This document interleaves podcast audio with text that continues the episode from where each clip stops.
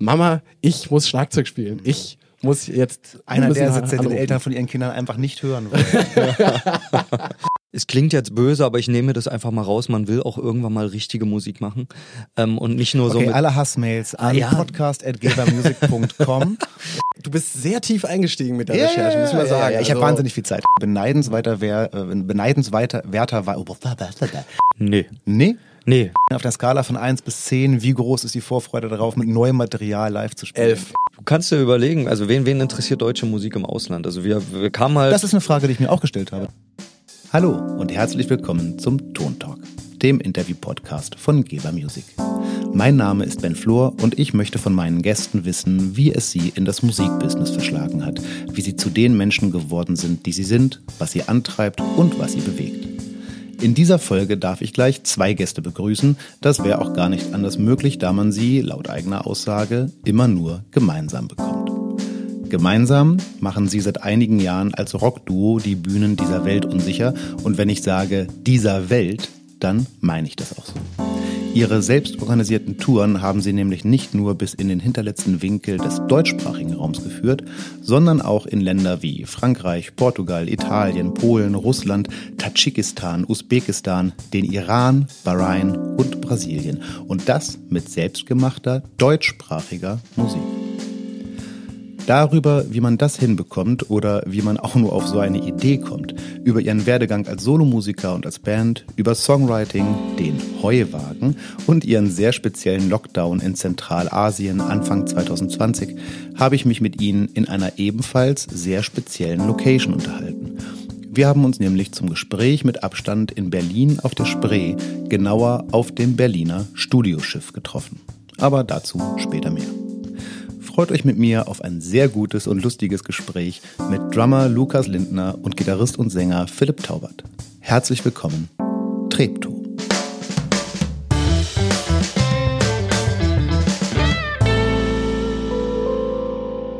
Hallo, herzlich willkommen bei uns. Hi. Ganz wichtige Frage zu Anfang. Treptow oder Treptow? Treptow. Treptow. Also da möchte ich direkt reingehen und ja, sagen, da ist die Emotion da, da, da ja, ist sofort die Emotion. Direkt schon heiß. Nee, wir, wir nehmen tatsächlich alles. Wir nehmen Treptow, wir nehmen Treptau, was gibt's noch? Äh, Telto. Telto, ähm, auch sehr beliebt. Panko. Ja, alles, alles möglich, alles schon gehört. Ähm, aber eigentlich Treptow. Seid ihr Treptor? Ich würde sagen, die Band ist ein Treptor. Die Komm. Band schon, wir selbst, ähm, ja gut, sind ja auch irgendwie ein großer Teil der Band. Aber, der größte. ja, tatsächlich. Aber ähm, äh, wohnen tun wir hier nicht auch noch. Also ähm, wir haben hier sehr viel Zeit verbracht und auch das ganze erste Album aufgenommen und viele Jahre, ähm, glaube ich, stundenmäßig auf jeden Fall mehr äh, Zeit hier verbracht in Treptow als in unseren Stadtteilen, wo wir wohnen. Aber ich wohne in Kreuzberg. Ich wohne in Friedrichshain. Das ist ja auch ein Bezirk eigentlich. Stimmt, Friedrichshain-Kreuzberg. Ja, siehst ja. du mal, wir wohnen in einem Stadtbezirk auch noch. Das habe ich so noch nie Toll, gesehen. oder?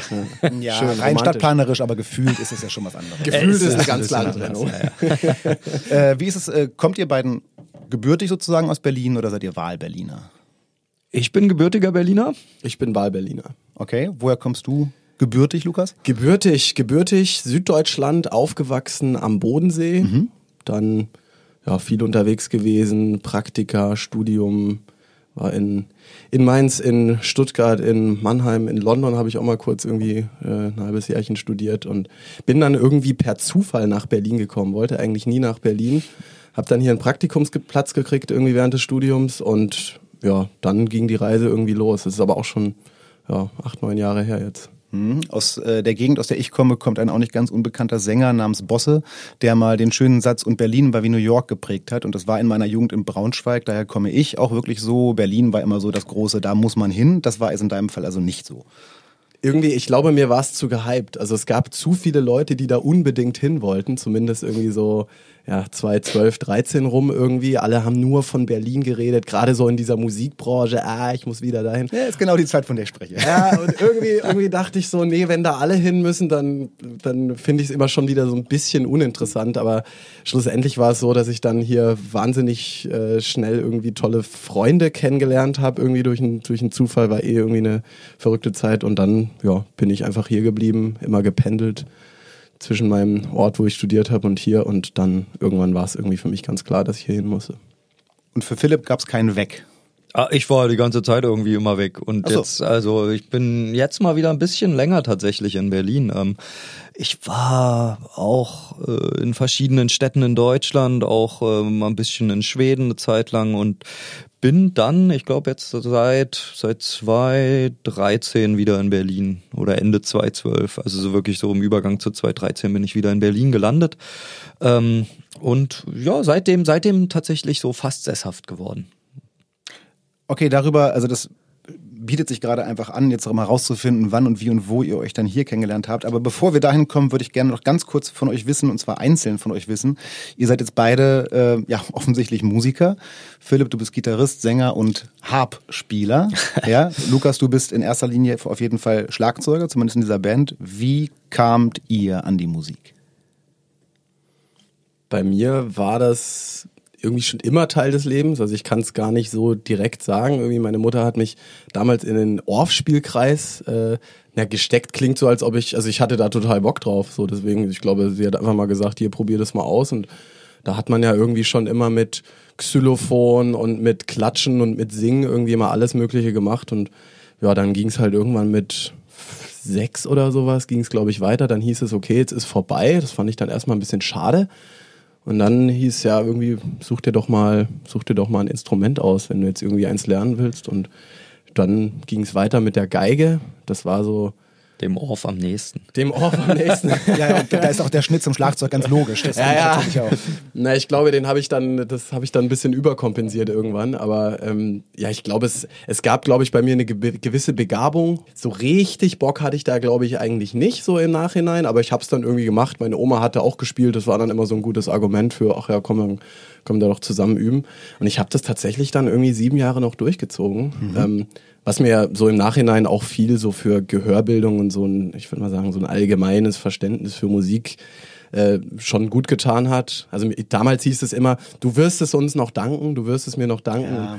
Es ist schon, also ja. Und leider ist es so, ne? Also ich kenne das auch, wenn die Eltern sagen, ey Mensch, du wirst dich ärgern, wenn du es nicht machst oder so. Und am Ende des Tages, nach 20 Jahren, denkt man, Fuck, Sie haben recht. ja, schon, aber es ist, also ich sag mal, es halt, es, ich hatte da schon auch meinen Spaß, aber es war jetzt nie so meine Passion, dass ich dachte, oh, geil, jetzt irgendwie Unterricht nochmal oder irgendwie, ich habe auch selten geübt, ich weiß auch nicht, wie ich mich da durchgemauschelt habe, so richtig. Ist auch kein Thema mehr jetzt mittlerweile. Nö, habe ich seit äh, 15 Jahren eigentlich auch nicht mehr angefasst. Ich weiß dann, der nächste Schritt war eigentlich ähm, irgendwann so mit 13, glaube ich, da haben wir im Musikunterricht in der Schule damals einfach alle Instrumente sind wir durchgegangen. Mhm dann habe ich mich ans Schlagzeug gesetzt und irgendwie meinte mein Musiklehrer, hey, du bist begabt, also überleg mal, ob du das irgendwie machen willst. Und mir hat es total Spaß gemacht und ich äh, weiß noch irgendwie, meine Mutter hat mir das auch mal letztens nochmal erzählt. Ich bin an diesem Tag nach Hause gegangen und habe zu meiner Mutter gesagt, Mama, ich muss Schlagzeug spielen. Ich muss jetzt einer der Sätze, den Eltern von ihren Kindern einfach nicht hören wollen. ja, absolut. Ja. Aber es ging dann und dann hatte ich irgendwie über auch hatte ich wahnsinnig Glück. Eigentlich war die Warteschlange ewig lang, also die Warteliste irgendwie zwei Jahre oder so. Und über irgendeinen Zufall äh, habe ich dann nur ein paar Monate gewartet und das war dann so der Moment, wo ich irgendwie gemerkt habe, wow. Ich habe richtig Lust, ich freue mich jede Woche dahin zu gehen. Ich übe freiwillig, weil ich irgendwie einfach Bock drauf hatte. So. Und ja ja, und das war eigentlich so mein Weg zur Musik, mit der Musik. Ja. Und seitdem bin ich Schlagzeuger. Oder mit anderen Worten, ein guter Mensch. Philipp, das hast du das gesagt. ähm, bei mir war das, ich glaube, viel, viel schlimmer und peinlicher. Ähm, äh, meine, meine ersten Berührungspunkte mit der Musik sind, glaube ich, äh, also war mein Großvater, der mal meinem Bruder und mir zu Weihnachten ein kleines Keyboard geschenkt hat. Natürlich sowas mit so einer Mini-Tastatur. Ich glaube, es existiert tatsächlich auch noch. Ähm, was man natürlich irgendwie, ich muss da vier oder fünf gewesen, ich glaube, ich war vier Jahre alt. Das spielt man da natürlich erstmal mit den Füßen, weil man das so bei Tom und Jerry gelernt hat. Ähm, und das fand mein Großvater nicht ganz so witzig damals, aber also das sind nur so die ganz jungen äh, Kindheitserinnerungen und dann halt irgendwann mal in der Grundschule, da gab es dann immer so Mini-Playback-Show oder so. Und da war ich tatsächlich mal ähm, Die, die Blonde von Ace of Base oder so. Mit so einer blonden Perücke, ja.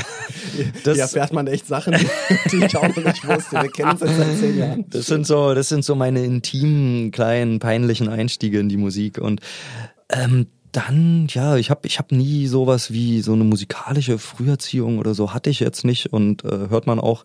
Ähm, und ich glaube, ich bin dann später einfach mit 12, 13 bin, bin ich halt sehr, sehr stark in diese ganze Hip-Hop-Richtung abgerutscht und ähm, Beatbox, Rappen, Produzieren, bisschen DJing, so dieser ganze Kram, der damit irgendwie zusammenhängt. So, dann hat man halt damals noch am Pentium 166 so die ersten Loops geschnitten mit Gold Wave als Demo-Version, wo du nur 30 Sekunden schneiden konntest. Und damit habe ich halt irgendwie Loops gebaut und Beats gebastelt. Und es, das war so, das war meine Musikalität damals.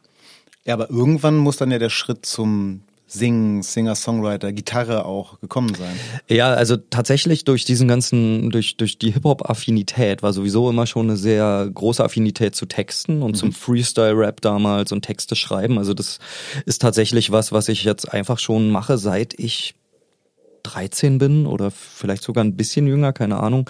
Ähm, und der eigentliche Umbruch kam während meiner Ausbildung. Ich bin nach dem Abitur in Berlin nach Köln gegangen für eine Ausbildung und habe dann während der Ausbildung mir irgendwann mal die alte Holzgitarre von meinem Vater mitgenommen nach Köln und habe dann angefangen Gitarre zu spielen. Ähm, habe mir dann quasi so autodidaktisch ein bisschen Gitarre selbst beigebracht mit was weiß ich, äh, Hurt von Johnny Cash oder sowas muss das gewesen sein. Also ich sage, ich glaube, da war ich 20 oder 21, da ich so quasi das erste Mal angefangen mit eine Gitarre in die Hand zu nehmen und dann so selbst rumzuklimpern. Ach krass. Und warum? Also klar, Instrument steht da, man hat irgendwie Bock drauf oder so, aber mittlerweile bist du jetzt Sänger und Gitarrist und ja auch Songwriter, wofür die Gitarre ja sicherlich nicht ganz unwesentlich ist. Hat das damals schon irgendein, die Idee davon schon irgendwie einen Impact gehabt oder war es wirklich nur, da steht dieses Stück Holz, ich will es bedienen? Ach, das ist ganz schwer. Ich glaube, wenn man jahrelang Hip-Hop gemacht hat, so, das war dann bei mir dann so irgendwie, das ging so auf die zehn Jahre wirklich intensiv Hip-Hop machen. Es klingt jetzt böse, aber ich nehme das einfach mal raus. Man will auch irgendwann mal richtige Musik machen ähm, und nicht nur okay, so. Okay, alle Hassmails an ja. podcast.gebermusic.com.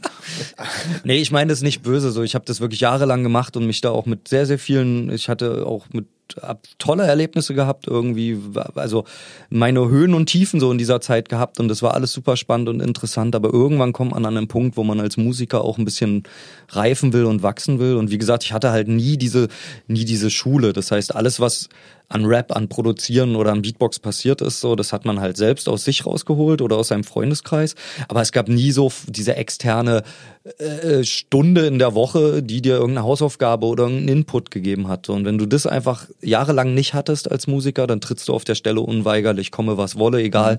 Also selbst wenn ich jetzt damals vielleicht Punk gemacht hätte oder was auch immer.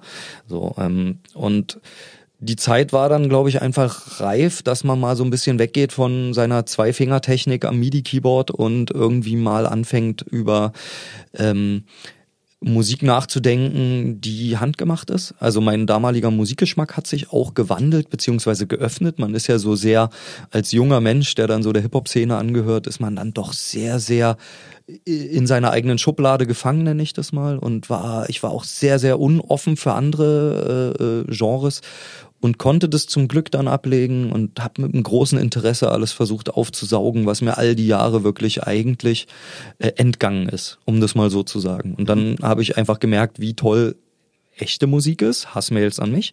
Und ähm, dann von der Gitarre eben, da kommt man von einem ins andere, so. Dann dadurch, dass ich eh schon immer selbst Musik gemacht habe und eben auch produziert habe, diesen ganzen Rap-Kram, habe ich, seit ich zwei Akkorde irgendwie greifen kann, angefangen, eigene Songs damit zu schreiben und dabei ist es auch geblieben. Also ich bin furchtbar schlecht, wenn es darum geht, irgendwie Songs zu covern oder so. Das ist wieder was, was mich auch nochmal weiterbringen würde, aber jetzt eins nach dem anderen so. Ähm, du hast gerade kurz äh, deine eine Ausbildung in Köln erwähnt ja. und tatsächlich habe ich mich gefragt, ihr beide, das weiß ich aus diversen anderen Interviews, die ihr gegeben habt, arbeitet äh, äh, als ihr seid beide Freiberufler und äh, arbeitet überwiegend mit Musik. Äh, aber ähm, ich habe mich gefragt, ähm, habt ihr denn mal was Richtiges gelernt? Also ja, meine Ausbildung, ich bin ausgebildeter Mediengestalter am Bild und Ton, habe ich beim Deutschlandfunk gemacht und beim WDR quasi. Ähm, ja, aber hatte, hatte dann auch mal eine unbefristete Festanstellung und das ist halt für ein äh, Anfang 20-Jährigen, oder für mich war das die Hölle. Das, ich glaube, ich habe drei Tage später, also tatsächlich drei Tage später die Kündigung hingelegt und habe gesagt, so, ich kann mir meine Rente hier ausrechnen. Das ist, als wenn man mir eine Pistole an den, an, an den Kopf hält. Ich muss hier weg. Und äh, gesagt, getan. Lukas, du? Ich habe tatsächlich mal studiert. Ja. Also auch zu Ende? Auch zu Ende. Krass. Was denn? Dürfen wir das erfahren? Das darf man erfahren. Äh, Bachelor of Arts. Ich habe in Mannheim äh, Musik, Wirtschaft, Musikbusiness studiert. Ach, äh, ich habe davon gelesen. Du hast an der Popakademie studiert. Ne? Genau. Richtig. Genau. Ich habe hab immer mal den Satz gelesen, äh, BWL mit Musik. Ja, das kann sein, dass wir das irgendwann mal so gesagt haben. Ja. das beschreibt es ja ganz gut eigentlich auch. Also es ist halt ein Wirtschaftsstudium mit einem Schwerpunkt auf genau, der Musik- was, und Kreativbranche. Du warst da auch? Ich war da auch, da haben wir uns kennengelernt. Aber ich erwähne das so ungern, weil ich habe es nicht zu Ende gebracht. Ah, okay. Naja, du wurdest vorher, man, man muss ja sagen, du hast dich vorher quasi schlau äh, rausbewegt, indem du einfach noch einen anderen Job angenommen hast. Und, äh, was ja, ich bin dann bei einem Musikverlag unterwegs gelandet und war dann irgendwann in einer Position, wo das Studium an sich so keinen Sinn mehr gemacht hat und äh, habe dann entschieden, dann äh, gehe ich aus dem Urlaubssemester in gar kein Semester mehr und äh, fröne des Geldverdienens. Okay, aber dann kommen wir schon mal langsam äh, in interessante Gefilde. In Mannheim an der Popakademie habt ihr euch kennengelernt und wenn ich meinen Recherchen trauen darf, nicht nur ihr, sondern auch euer, darauf kommen wir auch noch zu sprechen, aber äh, auch ähm, euer zumindest ehemaliger Bassist. Exakt, ja. Ja, der ja. Simon? Ja. Simon, genau. Ähm, war also auch da und dann habt ihr euch so zusammengefunden. Wir kommen ja langsam, ähm, das ist eigentlich ganz interessant, jetzt kommen wir so ein bisschen von eurer persönlichen Historie auf die Bandhistorie. Also in Mannheim. Ähm, und wenn ich das auch richtig recherchiert habe, also ich habe es zumindest so verstanden. Ich habe in meiner ganzen Recherche immer nie so ganz verstanden, okay, also ihr seid ein Duo, aber oft als Trio unterwegs und dann äh. seid ihr da und dann, hä? Äh, das alte also, Problem. Ja, ja, genau. Und zu allem Überfluss bin ich auch noch auf ein paar ähm, Seiten gestoßen, die noch äh, ausschließlich mit Philips Namen überschrieben sind, auf denen man aber auch keine Inhalte mehr findet. Boah, ey, da bist du aber, du bist sehr tief eingestiegen mit der ja, Recherche, muss man sagen. Ja, ja, ich also, habe wahnsinnig viel Zeit. Respekt. Ähm, krass. Also äh, ich sag mal, wie ich es verstanden habe und ihr sagt mal, ob ich das annähernd richtig verstanden habe. Nach meinem Verständnis hat das Ganze damit angefangen, dass du, Philipp, als Singer-Songwriter aktiv geworden bist und das konnte man jetzt habe ich jetzt ist sehr, sehr äh, interpretiert. Äh, du dann mit äh, Lukas und Simon sozusagen eine Liveband hattest, die dann zu einer Band, die auch sogar eine Zeit lang noch nur deinen Namen getragen hat, ja.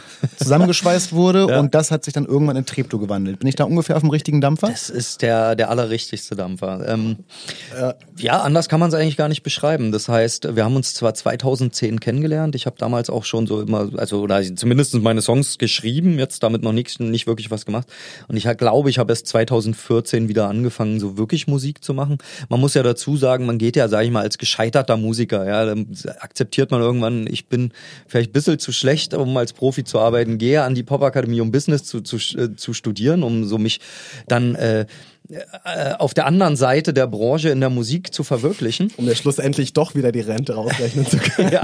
Nee, um dann zu merken, hey, eigentlich hast du das alles gemacht, weil du liebst Musik und du hast Bock auf Musik und äh, das war dann für mich der Schritt dann 2014 halt dann auch irgendwann zu sagen, okay, nada, so äh, Reißleine, ich äh, steige jetzt parallel wieder voll mit der Musik ein und stelle mich auf irgendwelche Bühnen und fange an und das war damals halt solo noch mit der Holzgitarre als trauriger Junge auf der Bühne Bühne, der seine Lieder singt. Und dann hast du die beiden mal eingeladen zum Konzert und die haben hinterher gesagt, du, können wir dir da irgendwie helfen? Das, ja, genau so, genau so. Nee, dann ging das eigentlich so, dass ich irgendwelche Aufnahmen hier gemacht habe auf dem Schiff und dann meinte ich zu Lukas, Mensch, komm noch mal her, du spielst auch Drums und... Eigentlich ging es noch früher los, Philipp. Ich muss da im Gedächtnis ja. nochmal noch mal auf die Sprünge helfen. Ich ahne zwar, es. Wir waren, äh, wir waren nämlich auch Nachbarn in Mannheim. Das heißt, wir sind dann auch, also wir, wir alle drei damals auch, wir waren einfach halt Studienfreunde, haben irgendwie zusammen halt getrunken und äh, geredet und gelernt und einfach eine gute Zeit gehabt. Also da war jetzt auch irgendwie keine tiefere Intention, sondern wir waren einfach verdammt gute Freunde. So also es war nicht einfach nur der Fakt, dass er da so ein Drama kannte, es hatte schon einen Grund. Es hatte ursprünglich so. irgendwann mal einen Grund.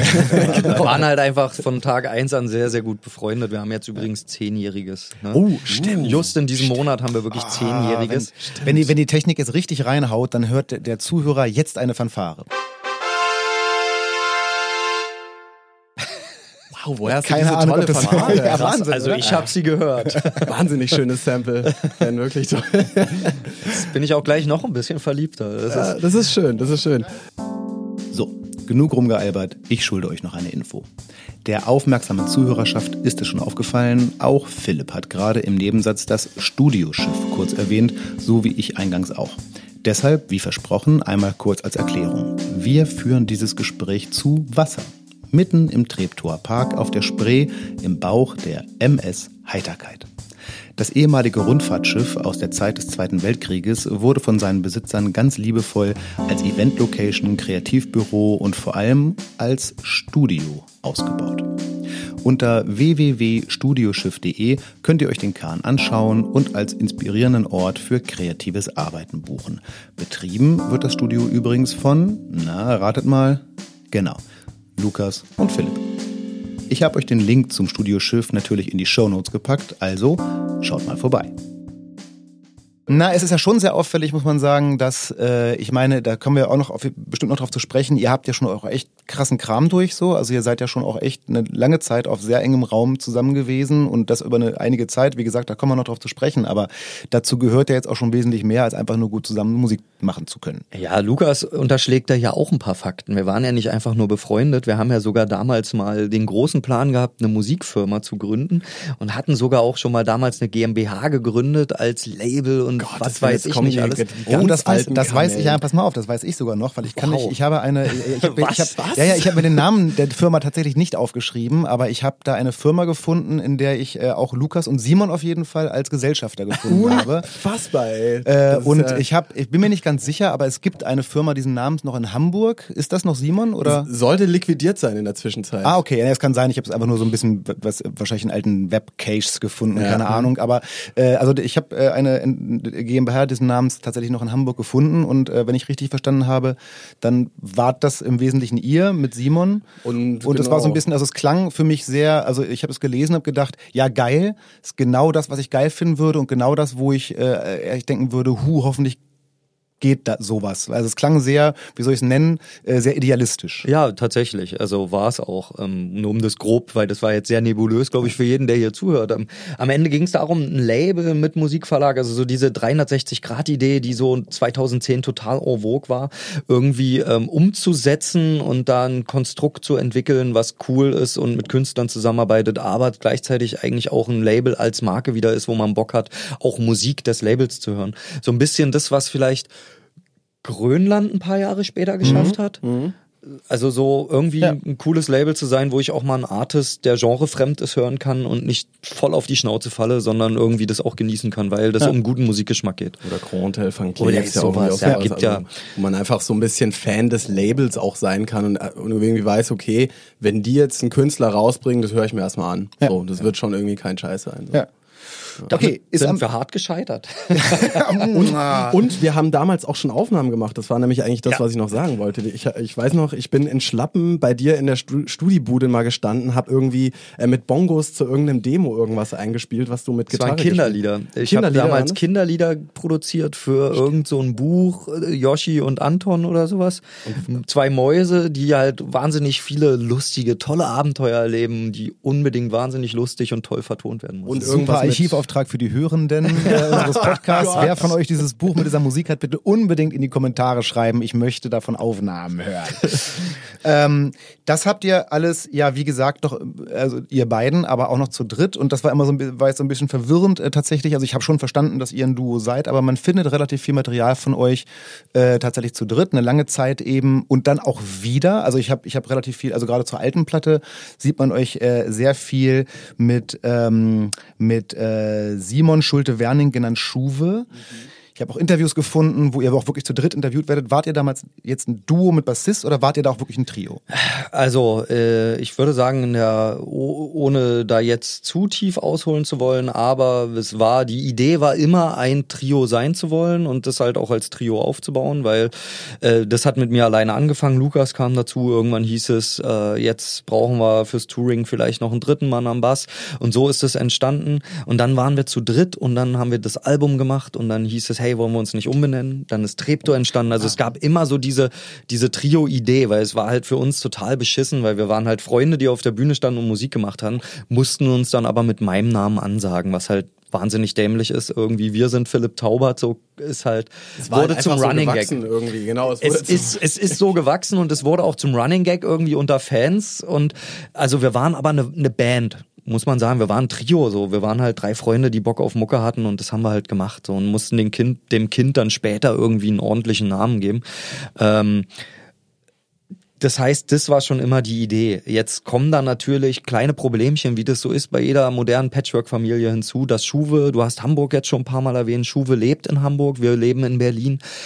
Und so sind halt Wege lang, die kurz sein müssten, die dann bei uns immer wahnsinnig kurz waren und so weiter. Das heißt, es gab vermutlich schon immer uns beide, weil wir uns dann auch hier, also Lukas und mich, wir haben uns dann halt auch viel um das Studioschiff gekümmert damals. Insofern sind schon Lukas und ich sehr, sehr oft als Duo aufgetreten, auch wenn es nicht immer musikalisch war, aber teilweise dann auch gezwungenermaßen musikalisch, weil es manchmal nicht anders möglich war. Lukas und ich sind Freelancer, können uns unsere oder können uns unsere Zeit frei einteilen. Ich, Gott sei Dank, lebe mittlerweile von der Band und von der Musik und und dann ist es halt möglich, sich dafür Zeit zu nehmen und sich die Freiräume zu, zu, zu erschaufeln. Aber bei Schuwe war es eben anders. Er war immer in einem Arbeitsverhältnis. Insofern konnte er gewisse Termine nicht wahrnehmen. Dann haben wir die zu zweit gespielt und so weiter und so fort.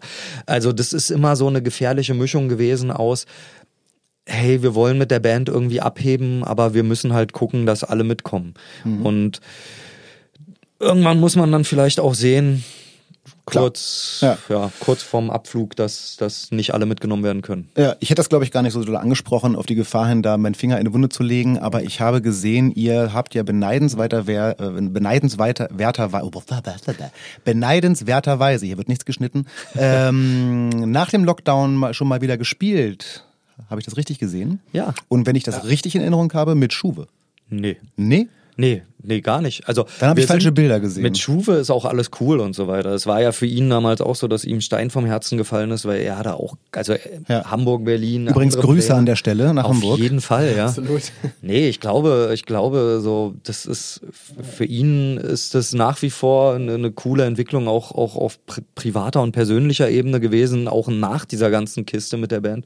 Und für Lukas und mich ja auf eine andere Art und Weise auch, weil wir können jetzt irgendwie Vollgas durchziehen. Man muss ja auch ein bisschen be bescheuert sein, um, um irgendwie wirklich das Musikding so ernst nehmen zu wollen. Das kann man auch von keinem verlangen. Also Voll. man kann von keinem verlangen, sich irgendwie bis nachts um zwei irgendwie da hinzusetzen und äh, jetzt noch irgendwie, keine Ahnung, Booking-E-Mails oder sonst Ja. was zu machen. Also von daher. pff, Ja, auf jeden Alles Fall. Ich kann das auch, ich glaube, ich wäre auch der, ähm, ich bin da tatsächlich auch eher der Bausparer, glaube ich. Also auch in Momenten, wo es in gewissen musikalischen Bereichen bei mir so ein links oder rechts gegeben hat, habe ich dann tatsächlich gesagt, naja, jetzt habe ich irgendwie oh, hier und das und so, nee, kommt Leute, mit mir seid ihr schlecht beraten, nehmen einen anderen und ich gehe mal woanders hin.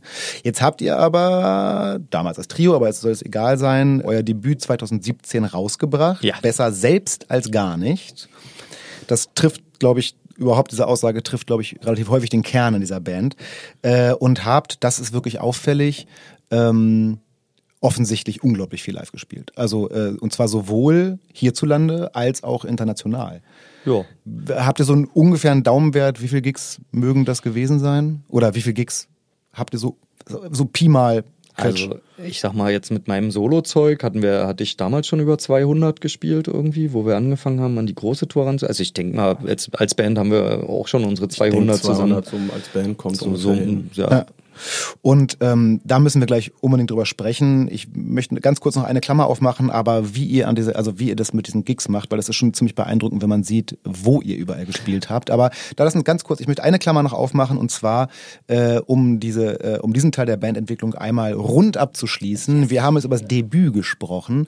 What comes next? Ich habe hier und da gehört, es soll mal ein zweites Album geben. Ich habe auch hier und da gehört, es soll ein bisschen rockiger werden. Ist das so? Wann ist das so? Ja, ich meine, das, das ist in, in sehr, sehr bald so. Das heißt, eigentlich, äh, Album ist jetzt, just in diesem Moment, wo wir den Postka Podcast aufzeichnen, ins Mastering gegangen, quasi. Stimmt, Ähm, heute. ja. Glückwunsch, Philipp. Ja, Glück, dir auch, dir auch. Man feiert die kleinen Dinge des Lebens. Unbedingt. einfach. Unbedingt. Aber Muss ist man- auch gut, dass wir hier im Podcast haben. Ja, komm hier, irgendwie. wir stoßen mal an, das ist doch schön. hier. Genau, übrigens mit Wasser und Tee, möchte ich kurz hier von wegen Rock'n'Roll Ja. und so. Aber über Musikerklischees reden wir nachher auch noch. Ähm, Ähm, ja, das zweite Album kommt sehr, sehr bald und damit eigentlich auch ähm, eine, eine sehr umfassende Neupositionierung. Das heißt, äh, es klingt jetzt so so mechanisch. So, das ist jetzt einfach nur, wir müssen uns für uns das auch ganz doll verbalisieren, weil wir haben halt so diesen diesen merkwürdigen, verwaschenen Schatten von Singer-Songwriter-Solo-Projekt äh, Folk-Pop-Trio, Rock-Duo so und das ging aber eigentlich immer schon darum, Rockmusik zu sein. So auf der Bühne war das auch immer lauter, immer kantiger als irgendwie das erste Album. Und das erste Album war halt damals so ein Hybrid aus diesem Singer-Songwriter-Background und, und diesem neuen äh, Sound äh, der, der Band und so. Ähm, und jetzt wollen wir halt endlich mal den Absprung wagen und irgendwie mal ein eindeutiges Bild äh, kommunizieren und setzen. So. Also so wie wir uns halt auch immer schon gesehen oder zumindestens die, ander die letzten anderthalb Jahre gesehen haben, das muss jetzt halt irgendwie mal auf den Punkt gebracht werden mit dem zweiten Album. Also so wie wir halt auch live laut sind und Rock spielen, das brauchen wir jetzt unbedingt halt auch mal auf dem Album und haben da halt auch voll Bock drauf gehabt, das mal auf so einem Album irgendwie ich glaube, es ist gar nicht so einfach, oder? zusammenzubringen. Also ich, meine, meine persönliche Erfahrung, und ich sehe auch oft Bands, wo ich das so feststelle, ist, äh, auf der Bühne echt rocken zu können, ist was anderes, als den Sound auf eine Platte zu bringen. Wie habt ihr das gemacht? Also zum Beispiel, was so ein Standardrezept von vielen damaligen Bands ist, äh, das geht nur live einspielen beispielsweise. Also wie ist da eure Erfahrung? Habt ihr habt ihr euch zusammen hingesetzt oder habt ihr einzeln aufgenommen oder wie habt ihr was ist euer, was ist the secret of being a Rockband auf der Platte? Secret äh, würde ich jetzt gar nicht sagen. Also erstmal haben wir, glaube ich, versucht, einige Dinge einfach erstmal anders zu machen als mhm. bei der ersten Platte. Äh, wir haben zum Beispiel nicht hier in dem Raum, wo wir gerade sitzen, im Studioschiff ähm, aufgenommen, sondern haben gesagt, okay, wir, wir brauchen für die Drums auf jeden Fall einen großen Raum. Wir brauchen einen Drum-Engineer, der einfach der weiß, weiß, was er, macht, was er tut. So, und da haben wir bei Sven Peeks aufgenommen, ähm, der einfach für viele großartige Drummer einfach immer den Sound macht, irgendwie für Benny Greb zum Beispiel auch so der Haus- und Hof. Ähm, ja, Engineer ist. Und wir haben einfach mal bei einem befreundeten Produzenten tatsächlich Drumaufnahmen von ihm gehört, bei, bei, bei einer Mix-Session irgendwie. Und wir sind hinten umgefallen. Wir dachten, was ist das denn, wo auch immer dieser Typ ist? Wir müssen, wir brauchen, ja. wir müssen unser, unser Schlagzeug da aufnehmen. Und ähm, ich glaube, das war tatsächlich schon mal einer, ein, ein relativ wichtiger Punkt und auch, dass wir gesagt haben, okay, wir wollen unsere ähm, die einzelnen Elemente noch mal stärker ähm, stärker herausarbeiten. Also wir wollen, dass das Schlagzeug eine größere Rolle spielt. Ähm, wir wollen, dass die Gitarre einfach ähm, noch mal kerniger ist, dass da einfach ein bisschen mehr ja, Edge, wie man so schön sagt, ne, äh, reinkommt. Und ich glaube, so der Gang zu zu Sven damals war schon ein ganz wichtiger Punkt.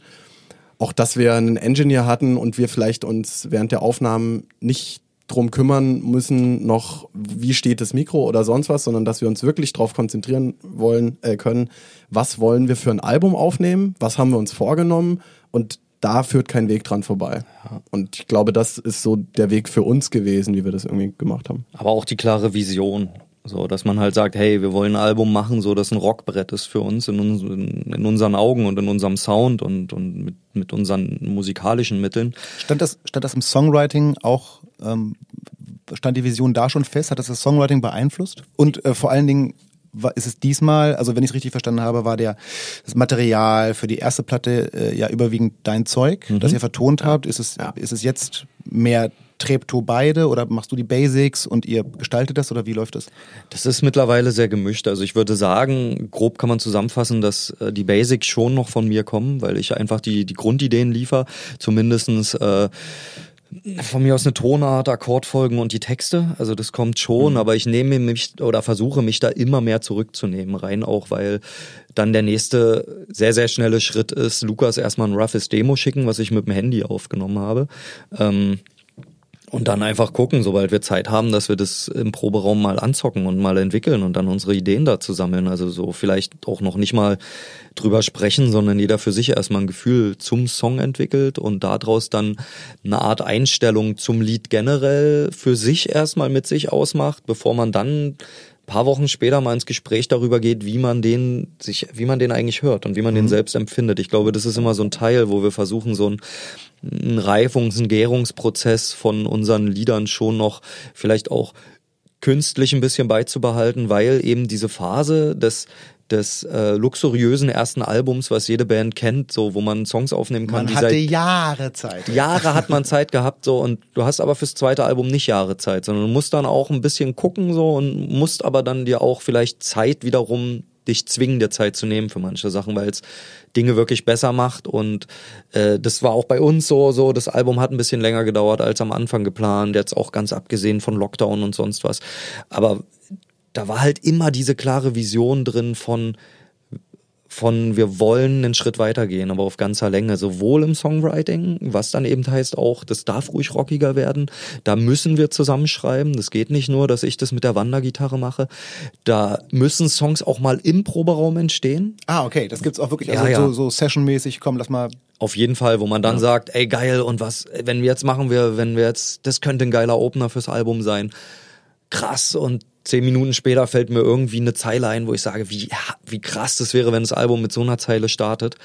So, dann rumort das vier Wochen, man probt nochmal irgendwie und dann fühlt man's. Ich setz mich abends nochmal irgendwo in die Kneipe, schreibe den Text zu Ende und bringe ihn am nächsten Tag mit und dann, also so können auch Songs entstehen. Entstehen aber halt auch, indem ich irgendwo rumsitze mit der Gitarre und irgendwas aufschreibe für mich und dann auch, dann ist der Song vielleicht mal mehr 80 Prozent und manchmal ist der vielleicht nur 55 Prozent fertig mit dem Material, was ich hier anbringe. Aber am Ende geht's dann darum, dass das schon weiterentwickelt wird und auf den Punkt gehoben wird, wo wir sagen, soundästhetisch ist es das, wo wir eigentlich auch langfristig hinwollen mit der Band und was unsere Vision ist von, von cooler, moderner, deutschsprachiger Rockmusik, die wir gerne hören, ohne dass sie dermaßen verschnörkelt ist, dass es zeitlose abhanden geht.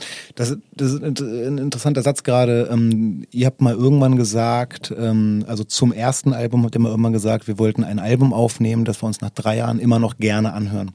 Ist das so?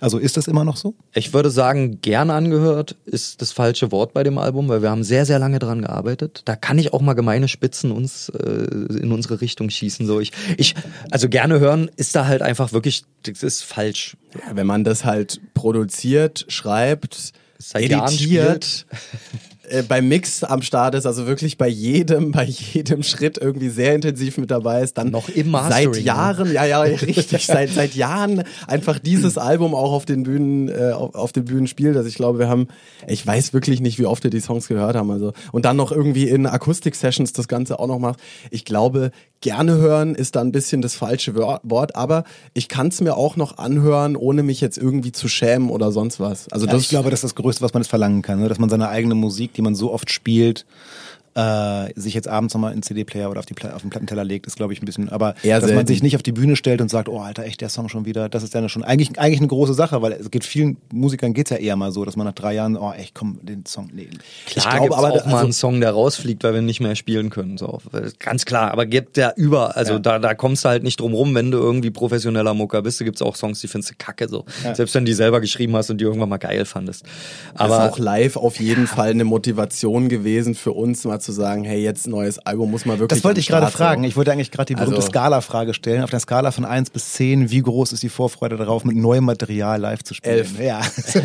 Und das war verdammt nochmal die Antwort, die Also, kommen musste. Ja, ich kann es mir absolut gut vorstellen. Ja, auf jeden Fall, auf jeden Fall.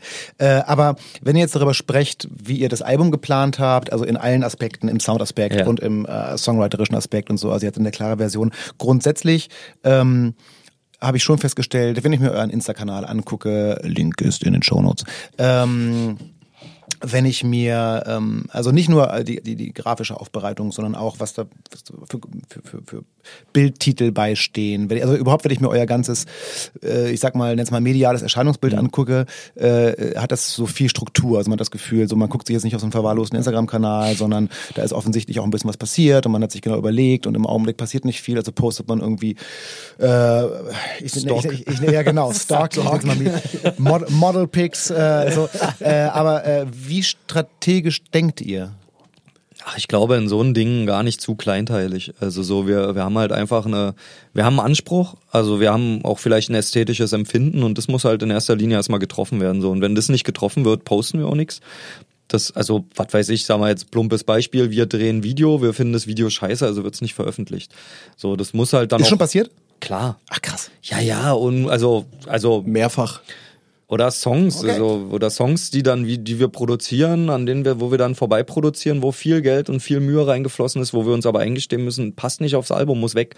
So, macht das Auch krass. Also das ist ja so ein Holy Grail, wo ich immer, wo, wo jeder sagen würde, ja klar, wenn ich an dem, an dem Album arbeite und dann ist der Song scheiße, dann packe ich ihn nicht drauf. Aber ganz ehrlich, der Move ist schon, ist schon eine Nummer. Wenn ich jetzt einen Song fertig habe und mich dann wirklich entscheide, äh, nee. äh, Vor allem haben ja dann nicht nur wir beide dran gearbeitet, sondern Engineer, der ist auch schon einmal oder zweimal durch die Revision beim Mix gegangen so und irgendwann musst du dir eingestehen, das wird die dritte Mix-Revision jetzt auch nicht mehr retten, wenn du da Mist produziert hast. Da muss man halt auch mal ehrlich sein. Ja. Und äh, das Phänomen hast du halt dauernd. Ich meine, du hast schon eingangs gemerkt, wie schwer das ist, irgendwie uns als Band zu beschreiben und teilweise ist es halt auch schwierig für Leute, mit denen wir halt immer nur einmal in zwei Jahren zusammenarbeiten oder, oder generell zum ersten Mal zusammenarbeiten, denen überhaupt eine Vision zu geben, wer wir sind, was wir sein wollen und wohin es geht und, und was, wie der bitte unsere Musik zu verstehen hat. Ähm, und dann irgendwie zu erwarten, jetzt kommt das perfekte Video, das auch noch Lukas und mir gefällt. Jetzt bin ich auch noch ausgebildeter Mediengestalter im Bild und Ton. Das, weiß, das heißt, ich habe ungefähr ein Gefühl, wie man so eine Kamera hält. Jetzt ohne, dass ich mich da aus dem Fenster lehnen will, so das machen andere besser und professioneller. Aber, aber Ja, dann Das- will ich bitte Idee, auch ja. von so Leuten, die professionell arbeiten, als äh, Semi-Profi irgendwie überrascht werden können. Oder dann will ich wissen, was Ja. ich für mein Geld krieg. Sage ich jetzt mal ganz stumpf und ganz böse. Wir unterbrechen das Gespräch mal kurz, damit ich euch den ersten von zwei Sponsoren dieser Folge vorstellen kann. Diese Folge wird unterstützt von Gretsch Drums.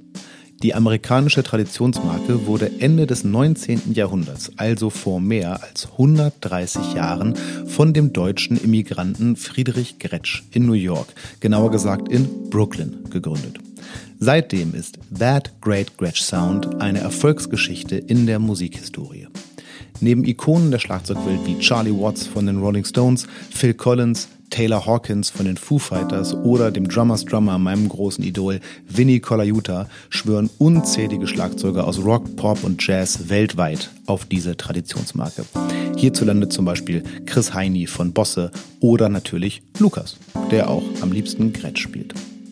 Die in den USA handgefertigten Sets aus der USA Custom, Broadcaster und Brooklyn Serie, das sind dabei die Sets, die ihr auf den großen Bühnen dieser Welt seht und hört. Allerdings findet ihr Gretsch Drums auch in vielen Clubs, Musikschulen und in Proberäumen. Dabei handelt es sich oft um Schlagzeuge aus der Gretsch Renown oder Catalina Serie, da diese Sets nicht nur in Sachen Preis, Leistung unschlagbar sind, sondern vielen Drummern eine gewohnte Sicherheit in Sachen Qualität und Sound liefert. Weitere Infos zu Gretsch Drums findet ihr in den Show Notes. Jetzt aber schnell zurück zu meinen Gästen. Was mir in der Betrachtung von euch von vornherein schon ziemlich früh aufgefallen ist und der Eindruck entsteht ja auch jetzt, aber ihr seid ja, also so zwischen euch passt jetzt nicht viel, äh, wenn ihr so zusammenarbeitet, zusammen ähm, viele Dinge bestreitet. Wie schwer ist es dann für euch aus der Blase rauszukommen, genau wenn ihr eben mit externen Leuten arbeitet, mit einem Produzenten arbeitet, vielleicht auch nochmal mit einem Live-Musiker arbeitet. Also wie, ähm, wie, ja, wie schwer ist es für euch, da zu akzeptieren, ja, okay, verdammt nochmal, mit den zwei Worten, die ich jetzt dem anderen gegenüber normalerweise nur äußern muss, komme ich bei dem nicht weit, ich muss dem wirklich ein paar Sätze sagen. Ich glaube, das ist relativ schwer für uns tatsächlich. Also ich glaube, ähm, wir haben einen recht hohen Anspruch an uns selbst und den Anspruch versuchen wir nicht komplett zu übertragen an andere Leute, mit denen wir zusammenarbeiten, aber ähm, es ist schon so, ah, hier wird Tee eingegossen, vielen Dank. In diesem Podcast darf gegessen und getrunken werden. Wir machen das mal gerade ein bisschen lauter. Gluck, gluck, gluck, gluck, gluck. Sehr schön, Dankeschön. Wow, das klang, das klang wie, ein, wie ein Dinosaurier, der gerade erstickt, ey. Aber wie gesagt, hier wird nichts Hier geschnitten. wird nichts blöd. Da, da stehe ich auch zu. So, so trinkt er immer. Äh, worum ging's? Ach so, um unseren Anspruch ähm, an andere Leute. Ja, ich glaube, es ist äh, für uns nicht ganz einfach, so das Ruder aus der, aus der Hand zu geben. Ich glaube, wir sind auch beide so ein bisschen, ähm, na, Control Freak würde ich nicht sagen, aber wir mögen schon ganz gerne wissen, was, wann, wie, wo passiert. Und ähm, ich muss aber auch sagen, das war bisher selten ein Fehler. Also Es gibt einfach für uns so ein, so ein, so ein geflügeltes Wort. Nee, wie sagt man geflügelt? Beflügelt? Geflügelt. Geflügelt. Ja. Geflügelt, ja. ja. Ich musste gerade so an Hühnchen denken. Muss Egal. Äh, ich, äh, es, wir sagen immer, ja, das ist der Heuwagen. Mm. Es gab mal, ja, das ist jetzt für, das ist ein absoluter Insider, aber für uns beide halt Audiokommentar, der Moderator hat gerade sehr fragend geguckt. Definitiv, ja. Der Heuwagen war jetzt so, da ging ein Rauenkurs. Aber ja. keine Angst, wir erklären es dir. Das war der Bassdrum. es gab mal ein Videodreh damals eben noch zu der Singer-Songwriter-Zeit, wo mich Lukas an der Snare begleitet hat, irgendwie mit Besen und so weiter. Im Feld. Ja, genau. Genau, das, genau, die, genau diese, diese Session. Und dann gab's eine Idee eben, das ging darum, drei Songs zu verfilmen und drei coole Locations zu finden und war auch voll die schöne Idee und voll der schöne Dreh, voll das coole Team und hat Spaß gemacht. Aber es gab halt einen Punkt, wo es dann darum ging, dieses letzte dritte Video zu drehen und dann war so ein bisschen, ja, aber guck mal Jungs, da hinten ist doch der Heuwagen. So, setzt euch doch da auf den Heuwagen. So, und wir. Da stand einfach ein Heuwagen. Wir waren irgendwo in der Pampa und stand halt. Da so stand ein Heuwagen, so. Und das war dann so die, die coole Idee für die dritte Location. So, wobei du vorher halt irgendwie in so einer alten äh, Ruine gespielt hast, in einem Kanu, das auf der Elbe treibt, irgendwie. Also es gab vorher schon geile Ideen und dann ist die letzte, der letzte, die letzte geile Idee soll dann der Heuwagen sein, so, wo du, wo du halt da stehst und du sagst so, nee, Leute, so, das ist auf jeden Fall so richtig. Äh, wir sind ja hier nicht die Zimmermänner, die dann irgendwie jetzt hier deftig auf dem Heuwagen sitzen und ihre Mucke machen. So, das ist Grashalm im Maul oder ja, eine ja. Schiebermütze auf dem Kopf. Also so. und dann mussten wir uns wirklich, deswegen ist es, glaube ich, auch so ein geflügeltes ja. Wort. Wir mussten dann gegen, ich glaube, gegen drei Leute, drei Leute, ja. drei oder vier andere Leute waren noch dort, ähm, so Videocrew und so. Und die haben dann alle gegen, also die haben alle gesagt, ey, ja, geh doch auf den Heuwagen, ist doch voll die geile Idee. Und wir beide waren einfach so, nee, nee. machen wir nicht. Nee. Wird nicht passieren. Und ich glaube, das ist deswegen zum geflügelten Wort äh, geworden oder zum Satz, weil wir einfach damals erkannt haben, das ist es nicht. Und wenn wir das jetzt machen, dann werden wir zu was überredet, was wir nicht wollen, was, was langfristig nicht, nicht, gut für uns ist und was es einfach nicht ist. Mhm. Und ich, ich muss da immer wieder dran denken, wenn Leute irgendwie versuchen, dir na, so auch ein bisschen eine einfache Lösung oder einfach sagen, hey, ja komm, ist doch gut, ey, der Mix ist doch gut. So, wo dann du dich dann kacke. eigentlich fragen musst, nee, der ist nicht gut und was, was bringt das jetzt hier, uns auch irgendwie in unserem eigenen Projekt zu verbiegen? Das ist auch immer bei uns die Frage, weil wir machen das ja nicht, weil, also wir machen das, weil wir irgendwas machen wollen, wo wir einfach zu 100 Prozent dahinter stehen und auch Spaß haben und was genau so sein soll, wie wir es mögen. Und damit kommen wir eigentlich auch wieder zu der Aussage mit dem Album, dass man sich in drei Jahren noch anhören wollen will. Also es geht ja jetzt weniger darum, was auch immer ihr produziert, sich gerne in drei Jahren nochmal in der Freizeit reinzuholen, aber dahinter zu stehen, auch nach langer Zeit noch dahinter stehen zu können und sich nicht irgendwann sagen zu müssen, oh, warum habe ich das damals so gemacht? Ja. Was ist, wenn einer den Heu, von euch beiden, einer den Heuwagen will und der andere nicht? Ah, es gibt, also tatsächlich bei uns beiden passiert das sehr, sehr wenig. Wir haben bei, also in der Albumproduktion, beim ersten Album hat sich so die kleine goldene Regel etabliert, dass es das Vetorecht gibt. Das heißt, jeder, also damals zu dritt hatte, jeder von uns dreien hatte eben die Möglichkeit, wirklich einmal ein Veto einzulegen, wenn es ein Element oder irgendeine Entscheidung zu fällen gibt, mit der er gar nicht leben kann bei dem Album. Also es gab eine Karte. Eine Karte, konnte. die man spielen konnte. Ich bin mir nicht mal sicher, ob ich meine damals gespielt habe. Ich weiß nur noch, dass einmal eine Karte gespielt wurde, weil es eben Handclaps gab, die, äh, die quasi so Offbeat irgendwo reingesetzt wurden. Halftime ja, Halftime Offbeat irgendwie. Ich sag mal, zwei Drittel fand's geil, ein Drittel fand's nicht geil und dann ist halt irgendwie, dann, dann wurde das Veto gezogen, dafür war das aber auch da und dann wurde das akzeptiert. Und, und dann musste es aber auch genommen dann werden. Dann wurde es rausgeschmissen. Ja, das ist krass. So. Krass krasse Regel, aber ja, mit solchen Sachen. Ja, aber so, weißt du, ja, muss ich ja auch abfinden. Total. Das ist ja einfach die Regeln von vornherein aufstellen, dann ist cool und dann sagst du auch, okay, das ist, weißt du, du hast ja auch nicht fünf Vetos, so, du weißt, das ist dann wirklich ein Anliegen. Wenn das das größte Problem ist, dann ist das der, also dann tun wir den Gefallen ja, dann kann man das ja gerne machen so. Ja. Dann, und aber so blöd es klingt, das braucht's bei uns eigentlich. Das klingt jetzt wirklich so Klischee-ehenmäßig, aber wir haben das, wir, wir brauchen das nicht. Also so, ich sag mal so in wirklich so elementaren ähm, elementaren Entscheidungen gibt es eigentlich nichts, wo wir beide jetzt äh, irgendwie so total gegeneinander stehen.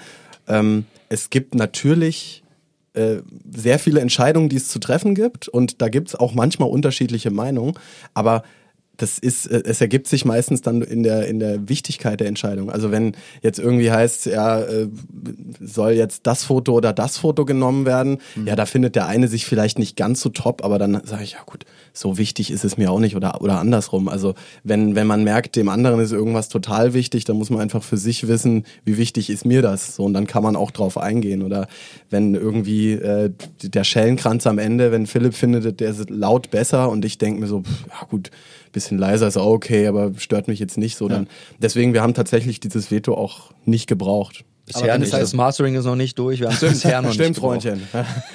aber, wenn es heißt, aber wenn es heißt, äh, die zweite Platte soll rockiger werden, dann ist, ist sowas im Allgemeinen eine Entscheidung, die aus euch beiden erwachsen ist. Ja, ja, Fall. sicher. Also ja. es war damals ja eh schon der ganze Sound der Band, der sich in diese Richtung entwickeln sollte. Ja. Und ich sag mal, zu der Vision gehört ja auch nicht nur, dass man das irgendwo auf ein Blatt Papier schreibt oder sich das mal sagt, sondern da gehört ja auch Arbeit dazu.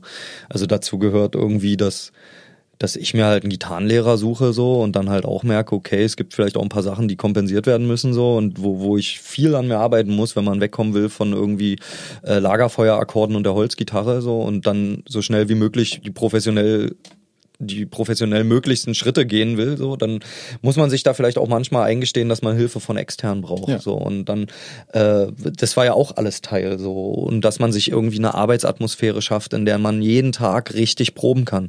Dass du dass du, ähm, wenn du, wenn du ein Level, einen Schritt weiterkommen willst, so dir ein, dir ein Umfeld schaffst, dass du gerne in deinen Proberaum gehst, weil dein scheiß Stift liegt noch dort, wo du ihn liegen gelassen hast. So, du setzt dich nur hin und fängst an zu spielen und und alles ist geil so und du bist sofort wieder an deinem Schreibtisch so also ja, im ja. übertragenen Sinne und kannst deine Arbeit einfach machen und das sind halt Dinge, die für die man, also die sich ja auch erst entwickeln müssen und die natürlich manchmal nicht immer von vornherein gegeben sind, aber wo man auch ein Gespür für entwickeln muss, dass einem das wichtig ist und dass einem das weiterbringt, weil man das will. Und, und weil das auch Teil der Vision ist, um dorthin zu kommen, so um, um sein Ziel für sich selbst auch zu erreichen. Gar nicht nur in der Band gesprochen, sondern jeder von uns hat ja auch nochmal so seine persönlichen Ziele als Musiker. So, wo will ich mit meinem Gesang hin oder mit dem Gitarrenspiel und so weiter und so fort. Da, ja, da ist ja jeder immer noch kleiner Junge äh, tief in uns drin, der irgendwo äh, imaginär sein Poster an der Wand hängen hat. Na, du sagst also selbstverständlich, ist schön, wenn es so ist, aber ich habe also ist jetzt auch nicht grundsätzlich bei jedem mit dem ich in meinem Leben so Musik gemacht habe. So. Muss ich ganz klar sagen. Hätte ich eine Chance gehabt, wenn ich gesagt hätte, ich möchte gerne ein Interview zu Treptow führen, aber nur mit einem? Schwierig. Schwierig. Weil uns kriegt man eigentlich immer nur zu zweit. Das wissen auch äh, viele Freunde von uns mittlerweile. aber ihr sagt mir bitte, dass ihr euch auch schon mal ab und zu echt fetzt. Ach, die Frage kam letztens auch schon mal. Das kommt drauf an, in welcher Phase der Produktion wir uns befinden. Aber auch ja, da ist Fetzen eigentlich echt, dann hat mal einer richtig miese Laune, dann ist der andere aber meistens so, dass er dann, also klar mault man sich mal an, aber das dauert eine Sekunde oder zwei und dann danach fängt man sich und merkt, dass das ja, also A, brauche ich jetzt, braucht man seine schlechte Laune auch nicht an seinem Arbeitsplatz Partner auslassen oder an seinem Freund. Manche sagen Freunde, genau. Ja, nee, ich sag, ich sag nur noch Gehilfe. Knecht. Also behandle ich ja nicht mal meinen Hund. Hm. Ich muss mal kurz einhaken und tatsächlich sagen, dass die Atmosphäre zwischen den beiden sehr mh, hm, gemeinsam und gleichberechtigt ist. Und das scheinen sie nicht nur selbst so zu sehen, diese Wirkung haben sie offenbar auch auf ihre Umgebung. Ich habe schon gehört, wie ihr letzter Live-Bassist, der mehrere Wochen mit ihnen verbracht hat, in einem Reisebericht immer wieder Sätze gesagt hat wie, ich dachte das und das, ihr dachtet aber so und so. Also es waren immer die beiden als Einheit. Da hat er die beiden eben tatsächlich so erlebt, als Einheit. Wenn ich E-Mails mit der Band ausgetauscht habe, waren sie immer unterschrieben mit Lukas und Philipp. Ich wusste lustigerweise also nie, mit wem ich gerade wirklich schreibe. Mal schauen, ob das jetzt auch so bleibt. Ich möchte mit den beiden ein Spiel spielen, das ihr schon aus der letzten Folge kennt, das Klischee-Spiel. Für diejenigen, die neu dabei sind, das Spiel geht so. Ich habe recherchiert, welche Klischees es über Musiker landläufig so gibt. Aus diesem Fundus ziehen meine Gäste jeweils drei Begriffe blind und kommentieren und bewerten das jeweilige Klischee. Mal schauen, wie einig sich Lukas und Philipp dabei sind. So jeder also drei? drei äh, gerne jeder drei, dann müssen wir aber zügig das machen. Das erste Musikerklischee hier, das schon nicht richtig gezählt werden kann. So, wer möchte anfangen? Lukas darf anfangen. So. Ich lese vor. Bitte. Ja. Musiker sind unordentlich. Darf ich ganz kurz von meiner Seite einen Kommentar dazu äh, sagen? Auf diesem Studioschiff gibt es einen Büroraum, den ich gerade kurz gesehen habe. Und mir wurde auch ähm, Philipps Schreibtisch gezeigt, nebst noch einem anderen Schreibtisch. Und mir ist da aufgefallen, dass Philipp der ordentlichere ist. Aber das ist jetzt nur mal ganz kurz äh, als Ja, weil, kleine er, weil er so wenig arbeitet. okay, aber was, äh, Lukas, was sagst du dazu? Ähm, ich würde sagen, das Klischee ist im Allgemeinen schon richtig. Ähm, glaube, wir geben uns Mühe, ordentlich zu sein, weil wir einfach merken, man findet die Dinge einfach schneller und es bringt einem langfristig mehr. Ähm, ich würde mich trotzdem selber nicht unbedingt als, als ordentlichen Menschen bezeichnen, aber ähm, naja, man wir- hat ja auch viele Musiker, Kollegen, Freunde und so und da würde ich jetzt nicht sagen, dass ordentlich das Attribut ist, was jetzt auf jeden unbedingt zutrifft. Naja, wir haben, wir haben mal, also ja gut, ja, bei anderen Musikern geht es. geht um andere Gibt's ja auch Musiker noch wie wir, andere. die Klischees, oder geht es um uns? Wenn ihr sagt, also guck mich an, das Klischee stimmt, dann ist auch das okay als Ah ja, Aussage. okay. Nee, dann, dann guck nicht uns an. Jetzt muss man ja nochmal ganz klar disclosen, dass ich habe mir die Sachen aus dem Netz gezogen, wie gesagt, und Ja. es fällt ja schon auf, dass an der Stelle zum Beispiel auch explizit, weil so stand's da, von Musikern die Rede ist. Mhm. Wie es bei MusikerInnen zum Beispiel ist, das sei nochmal dahingestellt. Ich glaube noch viel unordentlicher, bin ich ehrlich. Das kann durchaus sein. Also, was sagt ihr? Wahr oder unwahr? Wahr. Okay. Philipp. Ah, Musiker sind Alkoholiker und nehmen Drogen. Wahr. Naja, ich sag mal, in jedem Backstage steht auf jeden Fall mal mindestens ein Kasten Bier. Oder du kriegst wenigstens mal drei Getränkemarken. Von daher ist es so mit diesem Alkoholiker-Ding. Also ich würde nicht unbedingt sagen Alkoholiker, aber so der Alkoholkonsum ist schon am Start. Also ich sag mal, man merkt, wenn jemand gar keinen Alkohol trinkt als Musiker, das fällt schon auf. Hast du ja aber auch eine Zeit lang gemacht. Ja, ja, ja, das sind Aber diese so Tourfalle ist ja. schon tückisch, oder? Ich meine, auf Tour sein, so die Highlights am Tag haben, viel warten, viel Langeweile und tatsächlich ist es ja so, dass aus irgendwelchen Gründen auf Tour Alkohol fast immer verfügbar ist. Zumindest sobald man am Ort des Geschehens ist. Da ist der Griff natürlich schnell gemacht. Ja, geht so. Also bei mir als Sänger, also ich versuche das schon ernst zu nehmen irgendwie und also ich habe jetzt auf dieser, wo wir, wir waren, haben mal so eine ewig lange Tour von 50 Terminen gespielt. Da war, da habe ich mich dann auch bereitwillig als Pfarrer erklärt, weil dann als, nicht als Pfarrer, als Fahrer, so, äh, als Pfarrer natürlich auch. Als Pfarrer, um alles zu, um, um alles ich- wieder zu weihen, was ich- entweiht wurde. Nee, nee, weil ich keusch geblieben bin. Ah, ja, ja, ja. Ähm, äh, nee, ich war Fahrer und als Sänger äh, habe ich das sehr gerne gemacht, weil dann einfach die Gefahr sehr gering war, dass du dich halt wegsäufst und deine Stimme am nächsten Tag futsch ist, weil dann können wir halt einfach einpacken, so wenn die nicht läuft.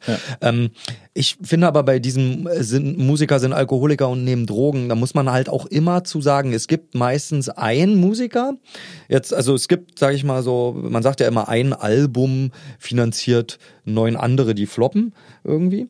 Ja, dann gibt's auch immer einen Musiker, der finanziert neun andere, die halt richtig hart saufen können auf die Kosten von dem einen Musiker. Während der halt professionell sein muss und der darf dann nicht saufen, der muss dann am nächsten Tag irgendwie im, in, in irgendwelchen Radiosendungen rumsitzen und ein gutes Bild abgeben oder der muss halt auf seine Stimme aufpassen oder der ist halt knallharter Profi und sagt, das ist Arbeit für mich. Aber so drumherum die Leute, die der so hat, die am Merch stehen oder die so mit ihm auf der Bühne stehen, das sind meistens dann so die übelsten, die Partyatzen. Also so ein Partyatze war ich jetzt auch nicht auf der Tour. Nee, es ist auch nicht auf dich bezogen. Das sind so, es sind so meine Erfahrungen, die ich in den letzten Jahren sammeln konnte, dass, sag ich mal, der Griff zur Flasche bei denen am lockersten ist, die halt so, wo der Job getan ist, nachdem die ihre Gitarre wieder Okay, eingepackt ja, haben. das stimmt. Oder wo es halt auch mit einem mit einem Brummschädel nochmal geht zu spielen. Ja, so. Ah, Okay, ah, wir haben noch vier Klischees vor uns. Wahr oder falsch? Ah ja. Entschuldigung. Moment, stopp. Wahr oder falsch? Ach so, war. Okay, 2 zu 0. Weiter geht's. Ah, Musiker schlafen immer lange. Boah, boah wir tun uns. Nicht auf Tour. Also auf Tour ging's nicht. Geht's meistens zumindest nicht, wenn du halt selber fährst so. Also und das. Naja, oder aber, aber Fällen. auch, auch, auch nicht, wenn du nicht selber fährst, sondern, also wenn es jetzt nicht unbedingt ein Nightliner ist, wo du halt irgendwie bis um 11, um 12 dich hart weg, also auskommern kannst irgendwie. Aber selbst jetzt in, in, in Usbekistan oder so, da haben wir halt auch wahnsinnig wenig geschlafen. Da waren wir viel dann eben mit irgendwelchen kleinen Bussen und Zügen unterwegs und so. Ähm, und da, also da gab es sehr, sehr wenig Schlaf und ähm, Also wie gesagt, ich glaube nicht auf Tour. Ich glaube nicht, nicht auf Tour. Generell würde ich sagen, ja, ist, ich beziehe es jetzt aber auch nicht unbedingt auf mich. Ich bin jetzt nicht so der Hardcore-Langschläfer, aber auch da viele Musikerkollegen, die ich kenne, würde ich schon sagen, tendenziell eher Langschläfer. Es ist natürlich auch häufig so, dass Musiker, die nicht das Glück haben, gerade auf Tour sein zu können, sondern zum Beispiel hart arbeitend auf, ich sag mal ganz stumpf Hochzeiten spielen müssen, die spielen dann halt auch bis fünf. Ja. Ja. Und natürlich stehen die auch nicht um acht auf. ja. Oder im Studio. Ist jetzt Oder auch im nicht Studio, so- genau. Ja, aber also Wahr ich glaube, falsch? War. War. Wobei, ich glaube, für uns gilt das halt auch nicht so richtig. Ja, also Klischees, die Ausnahmen bestätigen immer die Regel, das ist klar. Ja, keine Ahnung. Wir sind bei 3 zu 0, Philipp, du bist dran. Es fing schon wieder mit Musiker an, aber so ist es. Äh, okay. Musiker achten nicht auf ihre Körperhygiene. Also äh, Audiokommentar des Moderators, es riecht in diesem engen Studioraum doch relativ gut, muss ich sagen. Dafür, dass es hier auch so gut geheizt ist. Ne? Also, Genau.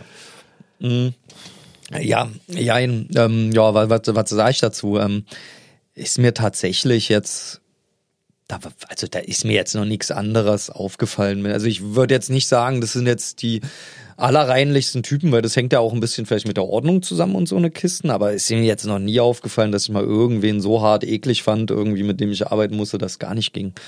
Also Ne, fällt mir auch nicht ein. Würde ich sagen. würde ich sagen, stimmt nicht. Also Klares trotzdem. Menschen, die irgendwie täglich die Dusche nutzen und also. also aber das- andere Kreative viel schlimmer. Also nicht so, äh, nicht das Klischee des äh, stinkenden, schwitzenden Rockmusikers, der verfilzte Haare hat. Ich meine, wenn ich mir euch angucke, Philipp hat zwar lange Haare, die sehen aber sehr gepflegt aus und äh, Lukas Haare mindestens genauso. Ja, wir stinken und schwitzen auf der Bühne ja auch, aber wir wissen auch, wo danach die Dusche ist. So, So. das ist, also ich, Okay, also ein klares Unwahr, wie schön. ja, Letzter Punkt hier bei mir. Musiker haben keinen geregelten Tagesablauf. Äh, würde ich sofort mit Ja beantworten. Also ich, ich glaube, bei mir ist kein Tag wie der andere. Es passiert jeden Tag irgendwas anderes. Äh, Also es ist ja jetzt auch nicht so, dass wir jeden Tag beispielsweise einen Podcast aufnehmen. Ähm, ungeregelt heißt ja auch nicht unstrukturiert, Ja. sondern heißt einfach nur, dass, dass, dass jeden Tag wirklich irgendwas komplett anderes auf der Tagesordnung stehen kann, woran du dich gewöhnen musst. Also zumindest jetzt in unserem Leben. Es gibt vielleicht irgendwie krasse Profi-Basser, die halt, wo, die stehen morgens auf, spielen Bass und äh, Freitag hängen sie den Bass wieder zurück und haben dann Wochenende oder so. Aber Musical bist oder so, keine ja, Ahnung. oder vielleicht. ja, vielleicht sowas. Oder als, als klassischer Musiker oder so, Mhm. dann ist halt dein Instrument auch so dein, dein, das tägliche Ding. Ich glaube aber, wir sind da so ein bisschen Tausendsasser und beschäftigen uns halt da irgendwie mit, mit sehr, sehr vielen Themen, sehr umfangreich am Tag und das wechselt dann halt tagtäglich durch. Höre ich da schon wieder ein Wahr? Absolut. Ja. Krass. Ich glaube, Philipp, du hast noch einen. Musiker geben enorm viel für Equipment aus und leiden an GAS, Gear Acquisition Syndrome. Also da wird auf mich gezeigt mit zwei Fingern. Fingern, sogar, mit zwei Zeigefingern. Übrigens beide Finger von Lukas, meiner war nicht dabei. Und hätte er drei gehabt, der hätte drei Finger. Aber Der Mittelfinger zeigt auch immer auf einen, einen selbst. Ach ne? so, ah, ja, ja, ja, ja. ähm, hm. Also ja, doch, es ist wahr. Das, das kann schon wahr sein. Also es gibt tatsächlich relativ wenig Kollegen, wo ich das Phänomen sehe, dass die auch mit wenig zurechtkommen, weil ähm, how can less be more? More is more. Na, aber ich meine, das sage ich jetzt auch, ich meine, ich habe hier einen Gitarristen und ich habe hier einen Schlagzeuger. Und also mit welchen Instrumenten könnte man besser noch überlegen, welche Effekte oder Amps oder Gitarren oder Becken oder Snares oder hm, hm, hm.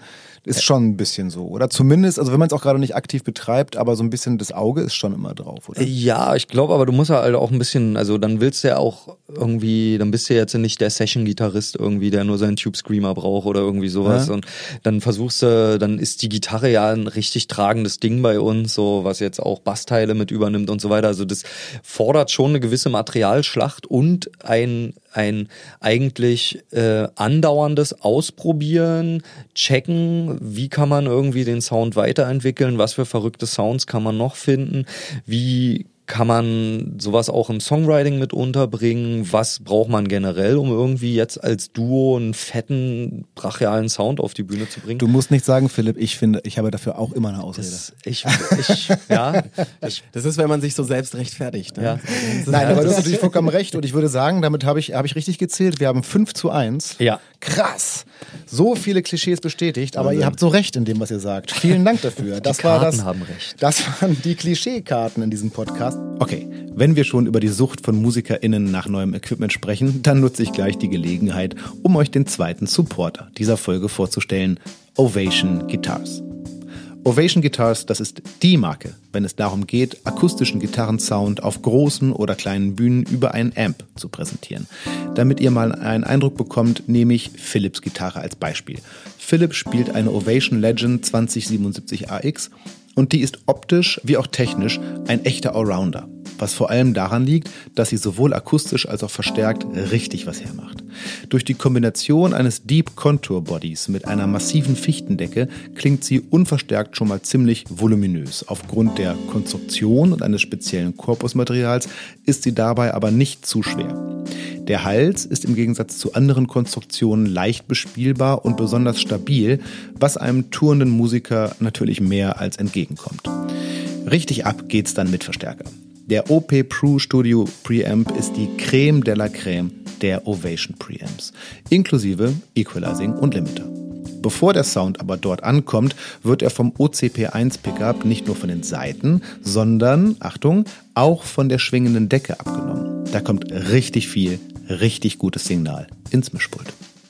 Außerdem wird die Gitarre mit Original Adamas Seiten ausgeliefert und egal wo ihr euch die Gitarre holt, den Koffer gibt's gleich noch mit dazu eine runde Sache. Ich habe euch natürlich weitere Infos zu unseren beiden Supportern in den Shownotes verlinkt. Schaut gern mal rein. So, und jetzt geht's mit meinen Gästen von Treptow auf interkontinentale Tour. Jetzt müssen wir mal unbedingt auf dieses Thema kommen, was mir die ganze Zeit schon ein bisschen ähm, unter den Nägeln brennt. Ich habe schon ein paar Mal gesagt, ihr habt auch einen Podcast rausgebracht.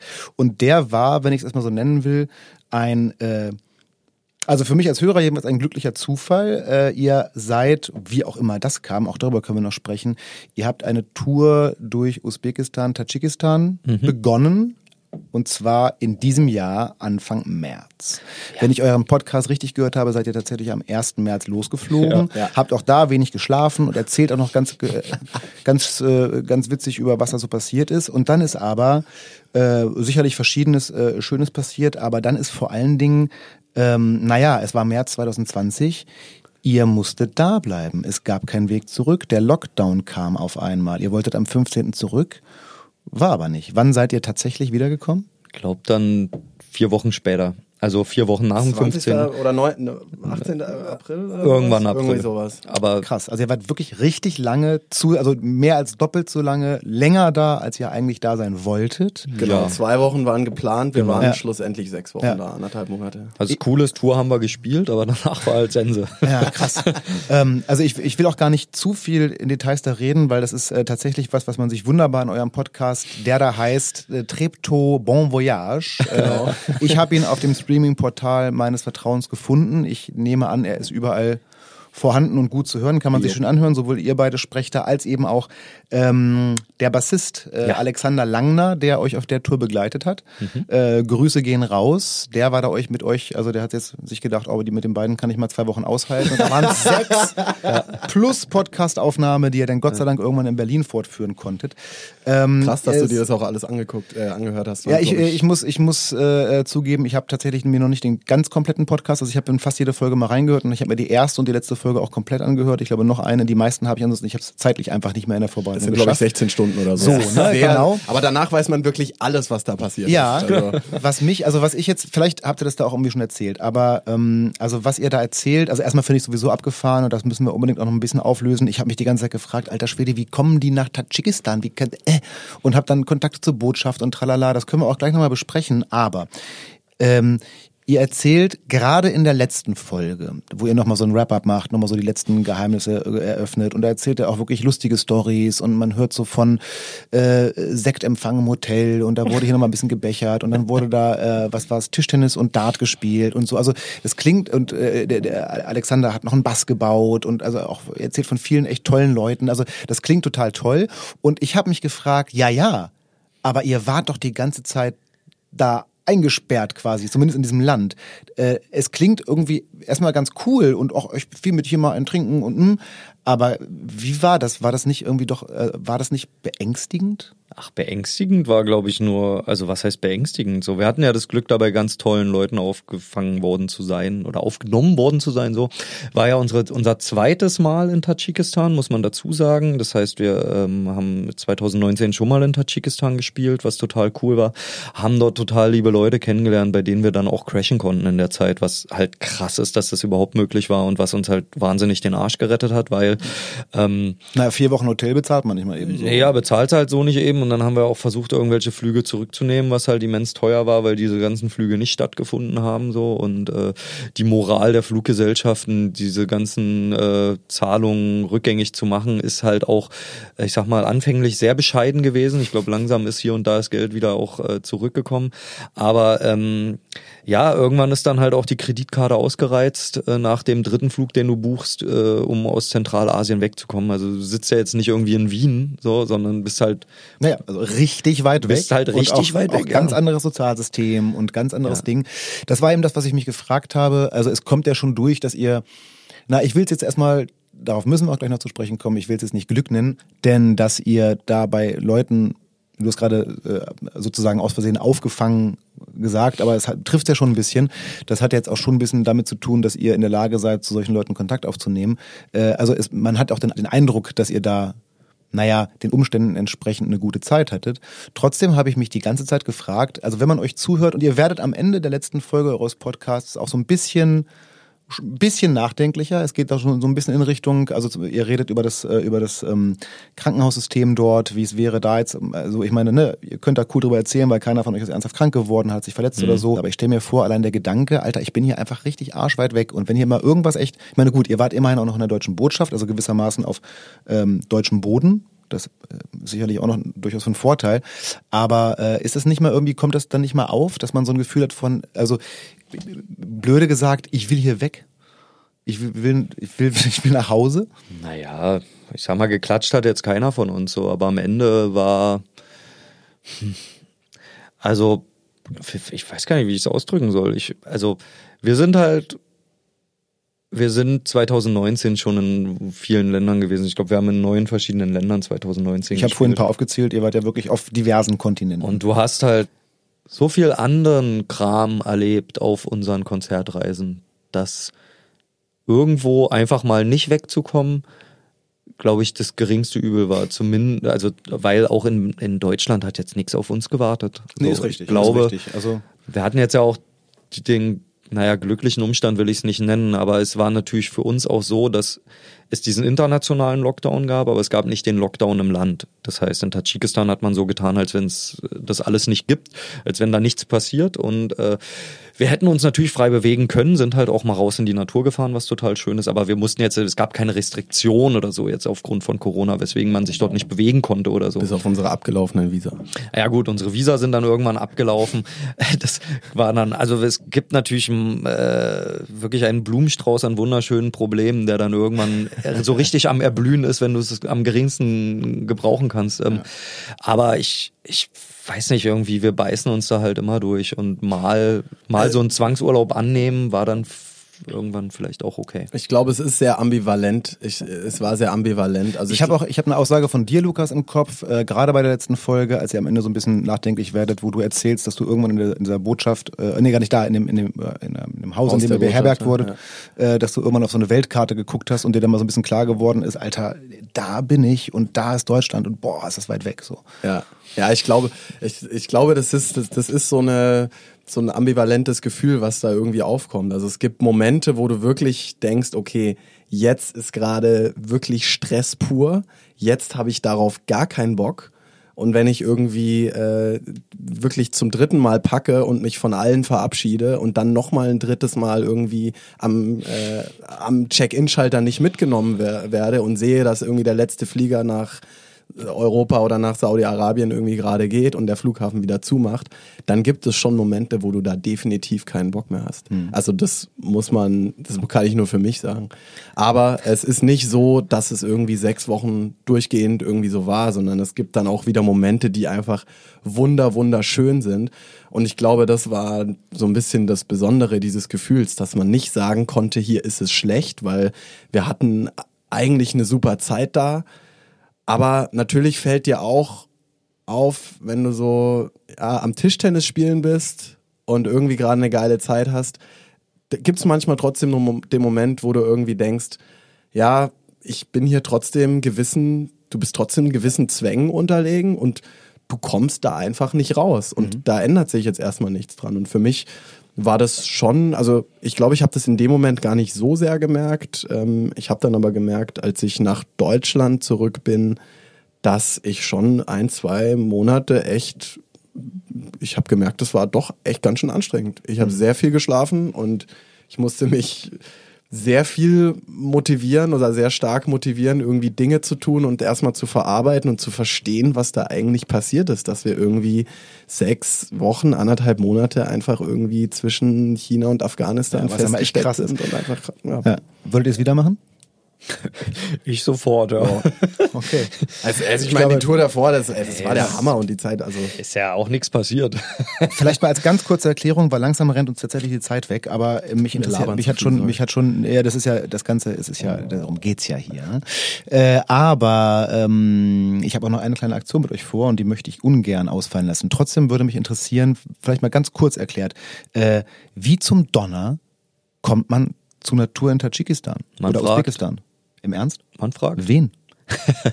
du kannst dir überlegen, also wen, wen interessiert deutsche Musik im Ausland? Also wir, wir kamen halt. Das ist eine Frage, die ich mir auch gestellt habe. Ja, aber das, äh, das ist eine Frage, die wir uns auch gestellt haben und das mündete halt, also nur um das, ich hole noch mal ganz kurz aus, auch wenn die Zeit knapp ist, aber wir haben diese riesige Tour gespielt von 50 Terminen in Deutschland, Österreich und der Schweiz. Standen dann am Januar nach dieser Tour irgendwie da und haben überlegt, wie soll denn das Jahr aussehen? Und dann haben wir gesagt, ey, noch mal so eine Tour, dann machen wir uns hier unser eigenes Hamsterrad, gar keinen Bock drauf lass mal irgendwie richtig rumspinnen, wir wollen im Ausland spielen und äh, selbst wenn es nur Dänemark ist. Du willst mir sagen, dass die, dass, dass das Ergebnis, dass ihr in Iran, in Tadschikistan ja. basiert auf einer Schnapsvision? Ja, ja klar, absolut. Voll. Krass. WG-Küche nachts um zwölf. Da war, da war so, ey, Zielsetzung für dieses Jahr. Also man muss auch dazu sagen, wir setzen uns immer gerne irgendwelche Ziele für jedes Jahr, was dieses Jahr ein bisschen untergraben mhm. wurde. Aber ähm, eigentlich haben wir für jedes Jahr ein, ein klares Ziel und man muss sagen, irgendwie erreichen wir das immer und ich glaube, worin wir gut sind, ist Dinge unkonventionell zu erreichen, Ziele unkonventionell zu erreichen, aber dann halt trotzdem irgendwie in einer Dimension, die irgendwie verrückt ist, wie diese 50 Termintour, da waren 30 Termine geplant. So, und am Ende war es so, ey komm, vier buchen wir jetzt noch, damit wir die 50 voll haben. So. Und dann haben wir das halt gemacht. So. Und dann dann irgendwann, wenn du drin bist, dann bist du halt drin. Und so ein bisschen war das auch mit den Auslandsgeschichten. Das heißt, wir haben dann einfach angefangen zu überlegen, wen könnte das interessieren, von Minderheitenvereinen bis hin zu Botschaften und Auswärtigem Amt.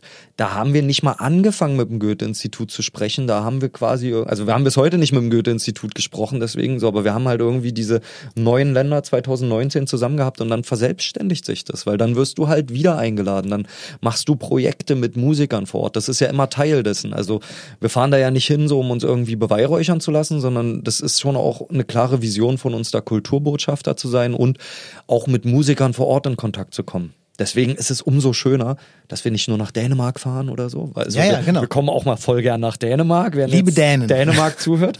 Aber äh, da ist natürlich sowas wie Bahrain oder eben Tadschikistan viel, viel krasser. Und Tadschikistan haben wir auch noch beispielsweise noch eine EP irgendwie während dieses Lockdowns. Ja, genau. Und da habe ich mich auch wieder gefragt, vielleicht einmal, um ganz kurz ja. die Klammer von eben zu schließen. Ähm, Liebe Hörer da draußen, wenn ihr eine Idee davon haben wollt, wie man so eine Auslandstour hinkriegt, googelt Trepto Music, schreibt den beiden und die werden euch vielleicht eure Geheimnisse verraten. Hier verraten wir sie nicht. Edge, ist irre, das was geht. Also ich war total so, pff, das hat uns ich, auch erschlagen, ehrlich gesagt. Ja. Also das kann man noch kurz sagen. Wir haben irgendwie äh, ein paar, ein paar Leuten, ein paar Minderheitenvereinen und so weiter geschrieben und wir haben nicht mit diesem Feedback gerechnet. Wir dachten, ja, da kommt vielleicht irgendwie Schweiz und Dänemark raus. Und als dann irgendwie Tadschikistan kam, wir, wir dachten selber, Moment mal, das kann doch gar nicht sein. Wir haben so viele E-Mails im Postfach gehabt, weil wir und haben wirklich nicht damit gerechnet. Also im Nachhinein sagt sich das natürlich, ne, kann man immer sagen, ja, groß geplant und sonst was.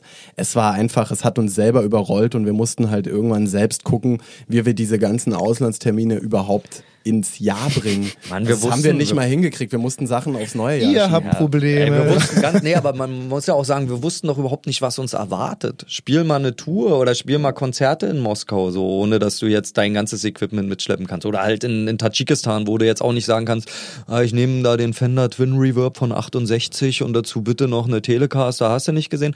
Ey, da musst du dir was einfallen lassen. Wir hatten halt das Glück, dass wir in Portugal gestartet sind und auch nochmal Props an die Geva. Ja, auf jeden da Fall. Haben wir, äh, da hat uns die Geva halt auch äh, Material zur Verfügung gestellt. Tommy hat, und Nico. Ja, die haben halt äh. Grüße.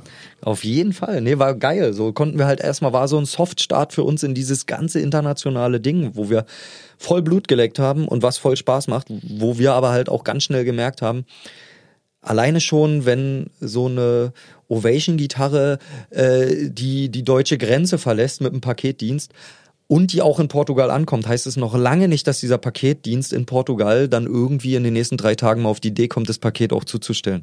So, also, und wenn man schon so eine Idee innerhalb der EU kriegt, so, dann muss man sich das mal im internationalen Kontext Ja. vorstellen, mit dann auch nicht mehr EU-Fluggastrecht oder so, sondern halt irgendwelchen Fluggesellschaften, die sich irgendwelche Fantasiegesetze ausdenken, wie groß jetzt deine Tasche sein darf und dass du diese Gitarre halt nicht mitnimmst. Ja. So, und dann musst du halt irgendwie schlau werden und dir überlegen, wie kriegst du dein Zeug zusammen. Und äh, Krass. In diesem Sinne, äh, der Podcast heißt Trepto Bon Voyage. Ich werde ihn nochmal in den Shownotes verlinken. Ich äh, rate zum Hören. Das ist eine sehr schöner, ein sehr schöner, sehr lustiger auch, äh, ich nenne es mal äh, erweiterter Reisebericht von äh, Philipp Taubert, Lukas Lindner, gemeinsam mit äh, Alexander Langner. Auch an der Stelle nochmal schöne Grüße. Lohnt sich das zu hören und vielleicht gibt's dann ja irgendwann in Zukunft nochmal irgendwann weitere Bon Voyage-Folgen aus anderen Ländern in 2021. Ähm, ich habe schon gesagt, wir, äh, also ich könnte jetzt noch stundenlang weitermachen, aber die Zeit rennt uns langsam weg. Ich habe aber noch eine Sache mit euch vor, die, äh, wenn ich das schon so sagen darf, an diesem Podcast Tradition ist oder werden soll oder wir werden sehen, ob sich durchsetzt. Und zwar äh, könnt ihr euch erinnern, also wir kennen uns, wir haben uns gerade eben vor kurzem, sehr kurzem kennengelernt. Und äh, kennt ihr aus eurer Schulzeit noch das ultimative Tool, wenn es darum ging, die neuen Mitschüler kennenzulernen? Den Ball, den man durch die Gegend wirft? Nee. nee, ich, keine Ahnung. Nee, doch kennt ihr bestimmt. Also ich, ich kannte es in meiner Schulzeit und meine Tochter hat es auch in ihrer Schulzeit. Ich rede vom allseits beliebten und bekannten Freundebuch. Ist euch das noch ein Begriff? Ah ja klar, wo man so Ah, Poesie, ja, po- ich glaube bei, bei mir hieß das Poesiealbum. Ja, bei mir auch immer. Und ich musste aber lernen, das ist falsch. Poesiealbum sind leere Bücher, in die man was reinschreibt. Das ist Ja. jetzt für die Kreativen wie dich sicherlich kein Problem. Ich fand immer die Hölle. Ich auch. Ich bin irgendwie da sehr deutsch. Äh, Ein, ein Freundebuch ist im Prinzip wie ein Formular, das Ja. man ausfüllt. Ja. Ne? Name, Augenfarbe und so weiter. Sehr deutsch. Und das Passbild habe ich rein. immer, genau, Passbild rein. Ja, Ganz genau. Das habe ich immer wahnsinnig gerne gemacht. Tatsächlich war ich immer der Erste, der mein eigenes Freundebuch geschrieben hat. Also, so. äh, äh, aber ich habe euch eine äh, Freundebuchseite mitgebracht, die wir hier natürlich nicht äh, schriftlich ausfüllen, sondern äh, mit Audiokommentaren. Da wir nicht mehr so viel Zeit haben, ist es noch schlimmer für euch, denn es ist ohnehin so, dass ich euch bitten würde, jede Frage, manche sind sehr, sehr einfach und manche sind ein bisschen komplexer, alle auf Freundebuchniveau, aber manchmal muss man bestimmt überlegen, dürft ihr aber nicht. Möglichst schnell antworten, immer hin und her, also immer abwechselnd. Wir haben nicht mehr viel Zeit, also habt ihr noch ein bisschen mehr Zeitdruck. Ich bin gespannt. Äh, wir gehen immer Lukas Philipp, ja? So, gut. auf geht's. Erstmal geht's ganz easy los. Mein Name, Lukas Lindner. Philipp Taubert. mein Spitzname, Luki, Lukas, Luke. Luki, Lukas, Luke. Ja. Ja, ich glaube Phil nennen mich manche. meine Haarfarbe, Schwarz, Straßenköderblond. meine Augenfarbe, braun. Blau, grau, grün. meine Lieblingsstadt, Uh, äh, Berlin. Berlin. mein Lieblingsfach in der Schule. Gemeinschaftskunde hieß das bei uns, das war so Politik, Soziologie. Mhm. Kann ich auch noch, ist aber, glaube ich, mehr so Grundschule noch oder? oder nee, habe ich im Abitur als Leistungskurs. gehabt. Nein, ehrlich? Ja. Ach krass. Okay. Nicht zu verwechseln mit Heimat- und Sachkunde. Das war das in der Grundschule. Sachkunde, stimmt. Da habe ich gerade Gemeinschafts-, aber Gemeinschaftskunde hatte ich irgendwann auch mal. Doch, doch, ich kann mich dunkel erinnern. Das war so ein Mischfach. Ja, okay. Ich glaube Kunst. Tatsache. naja, so, weil ich war ein Kackschüler. Und da konntest du am besten chillen. Kunst, da konnte ich halt hart chillen und malen. Und malen konnte ich damals mal ganz gut. Okay, ich. dann bin ich auf die nächste Anfrage, äh, Antwort gespannt. Lieblingslehrerin. In der Schule oder Pff, Lieblingslehrerin? Das Leben. Boah. So, Philipp, Philipp, jetzt musst du wirklich jetzt. Du bist so ein wo, Philosoph. wo setzt du da jetzt noch einen drauf? Weil ich eine Brille anhab. Ja, ich, ich lerne halt von Lukas. Ah, oh Gott, oh Gott, oh Gott, das ist ja, wird ja immer schöner. Ja. Oh, herrlich. Okay, wir werden, nicht macht, lernst du von mir auf jeden Fall. alles klar. Wir werden wieder ein bisschen entspannter. Lieblingsfarbe, ähm, dunkelblau.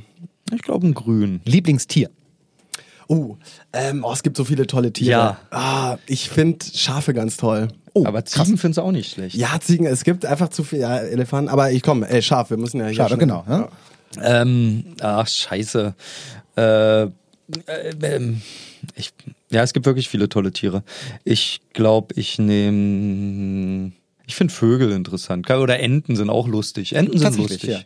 Sehr schön. Ich habe dieselbe Frage mal an Rossi Rosberg gestellt. Er hat mir sehr viele Tiere genannt und seine erste Antwort war aber Elefanten tatsächlich. Ah, Elefanten sind auch, ja. Mhm.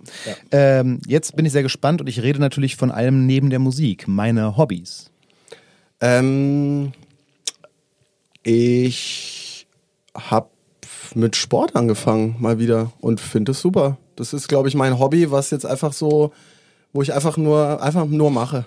Und Okay. ob ich gut bin oder schlecht, ist Wo, egal. wo ist das? Ja, das Hobby.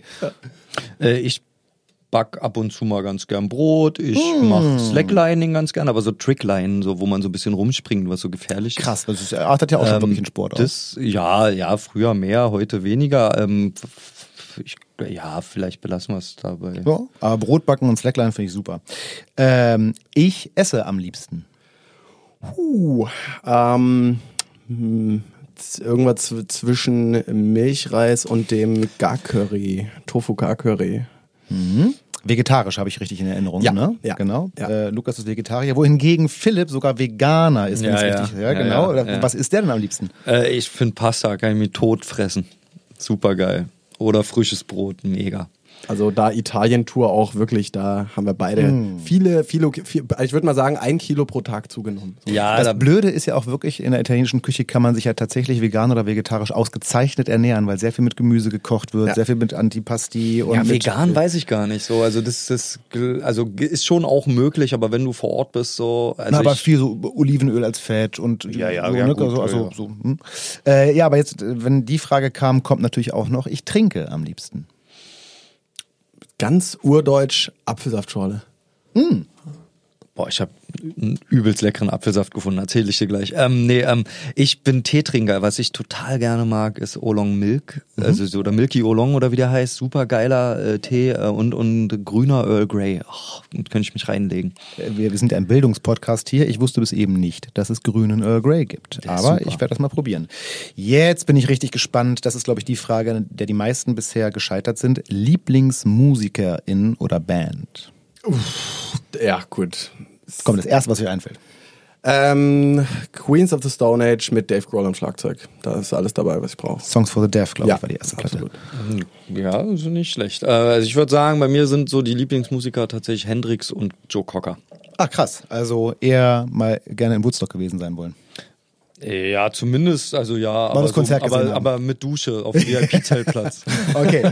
Wie sieht's aus mit dem äh, Lieblingsbuch? Ähm, ich lese, ich lese gerade eins von, boah, das ist verdammt schwer. Also ich lese erstmal nicht so wahnsinnig viele Bücher, leider aus Zeitgründen. Ähm, Henning Mankell Treibsand ist ein großartiges Buch und das würde ich da, glaube ich, mit aufnehmen in diese Liste. äh, Hesse finde ich geil. Man merkt, Philipp ist der Lyriker von uns. Hermann Ja. Hesse, irgendeinen konkreten? Steppenwolf, Siddhartha? Ja, Sidada war nicht schlecht. Ähm, äh, Steppenwolf ist natürlich auch nett. Ähm, äh, hier Goldmund finde ich mega geil. Also so Noch nicht gelesen, werde ich.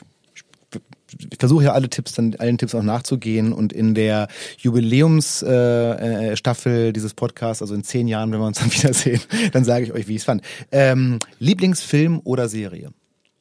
Boah. Ich kann, dir, sa- ich kann dir sagen, was nicht.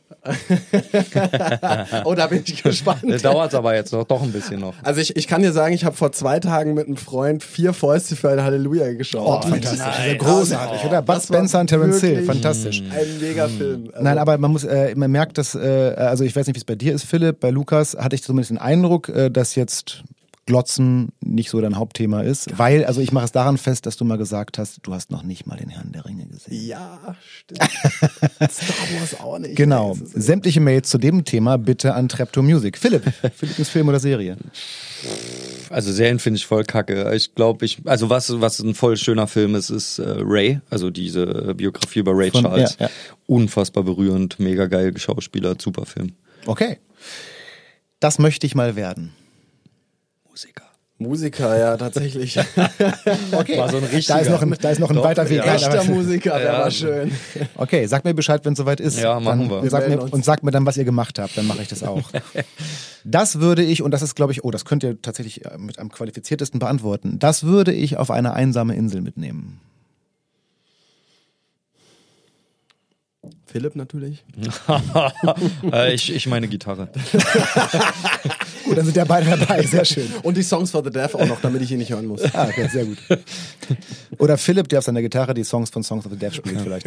Ja, ich die Gitarre an Seitenschneider. Okay. Das mag ich überhaupt nicht. Äh, wenn Leute einfach meine Haare anfassen, ohne zu fragen. Anderer Klassiker ist seine Brille nehmen und sagen, boah, ist die stark. Ist schon lange nicht mehr passiert. Nee, ähm, ich Aber glaub, die ist auch stark. Ja. Äh, äh, was äh, im Fernsehen finde ich ist das allerletzte. Okay. Letztes Ding. Denkt daran, das Poesiealbum füllt ihr für die Hörer und Hörerinnen dieses Podcasts aus. Das wünsche ich euch. ja, das Leben sportlich zu nehmen.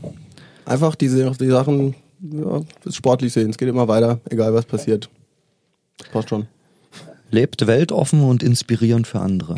Wenn ihr das macht, dann macht ihr alles richtig. Großartig. Wenn ich nicht genau selber wüsste, dass ich noch eine letzte Aufgabe für euch habe, fände, wäre das ein so schönes Schlusswort. Vielleicht kopiere ich das nachher um oder so. Nein, mache ich natürlich nicht. Wir sind, ihr Lieben, am Ende unseres Podcasts angelangt. Also wir sind schon vor längerer Zeit, also vor ungefähr drei Wochen äh, am Ende unseres Podcasts angelangt, aber wir haben bis jetzt weitergemacht und müssen ihn leider langsam beenden und ich habe dazu eine letzte Aufgabe für euch oder eine letzte Möglichkeit, die wir euch bieten. Wie ihr sicherlich wisst, äh, entwickelt ja Geva Music auch viel im, äh, auch im technischen Bereich und wir haben eine Neuerung entwickelt, die wir euch zur Verfügung stellen möchten. Und zwar haben wir das ultimative VIP-Ticket entwickelt. Dieses VIP-Ticket öffnet jede Tür, überzeugt jeden mit euch zu spielen und es kann sogar durch die Zeit reisen. Das heißt, ihr seid dazu in der Lage, mit diesem VIP-Ticket für euch die ultimative Band zusammenzustellen. Wer spielt mit? Ich nicht. ich gucke nur zu. ähm, Also man muss sich ja irgendwie entscheiden. Das ist ja auch, also so, am Schlagzeug ist auf jeden Fall John Bonham. ja. Jimi Hendrix an der Gitarre. Ja. Ganz klar. So, wer singt? Janis Joplin vielleicht? Da kann man auch mal eine Ja. Frau supporten. Ja, Finde ich auch mal. Finde ja. ich gut. Ja, ja finde ich gut. Keys gab's ja, gibt's ja auch noch so, so gerade so eine. So. Ach so. H.P. Ja, John Lord vielleicht. vielleicht? Nee, nee, was? Was? Was Äh, nee, ich hätte jetzt John Lord von Deep Purple gesagt an der, an der Orgel. Ach, wen nehmen wir denn am Bass?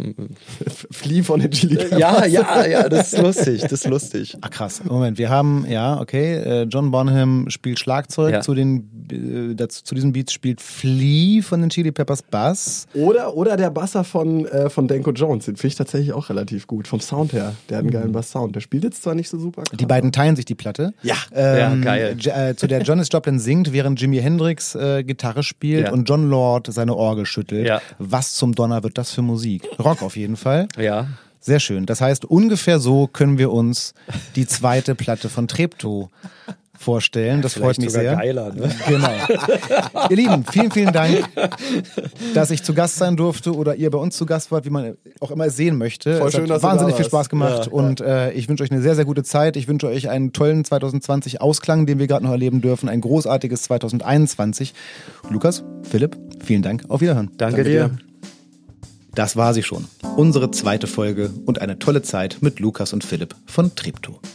Ich freue mich natürlich wieder wie ein Schneekönig, wenn ihr den Podcast abonniert oder sogar in euren Kanälen teilt, genauso wie ich mich über Grüße, Lob, Kritik oder Wünsche freue, die ihr mir über unsere Social Media Kanäle oder per E-Mail an podcast@gebermusic.com zukommen lassen könnt. Ich bedanke mich nochmal herzlich bei unseren Supportern Gretsch Drums und Ovation Guitars, ebenso wie bei den Besitzern des Studioschiffs für die tolle Location und den leckeren Tee. Ich wünsche euch noch weiterhin ein tolles Jahr 2021. Bis zum nächsten Mal und bleibt gesund. Euer Ben Flor.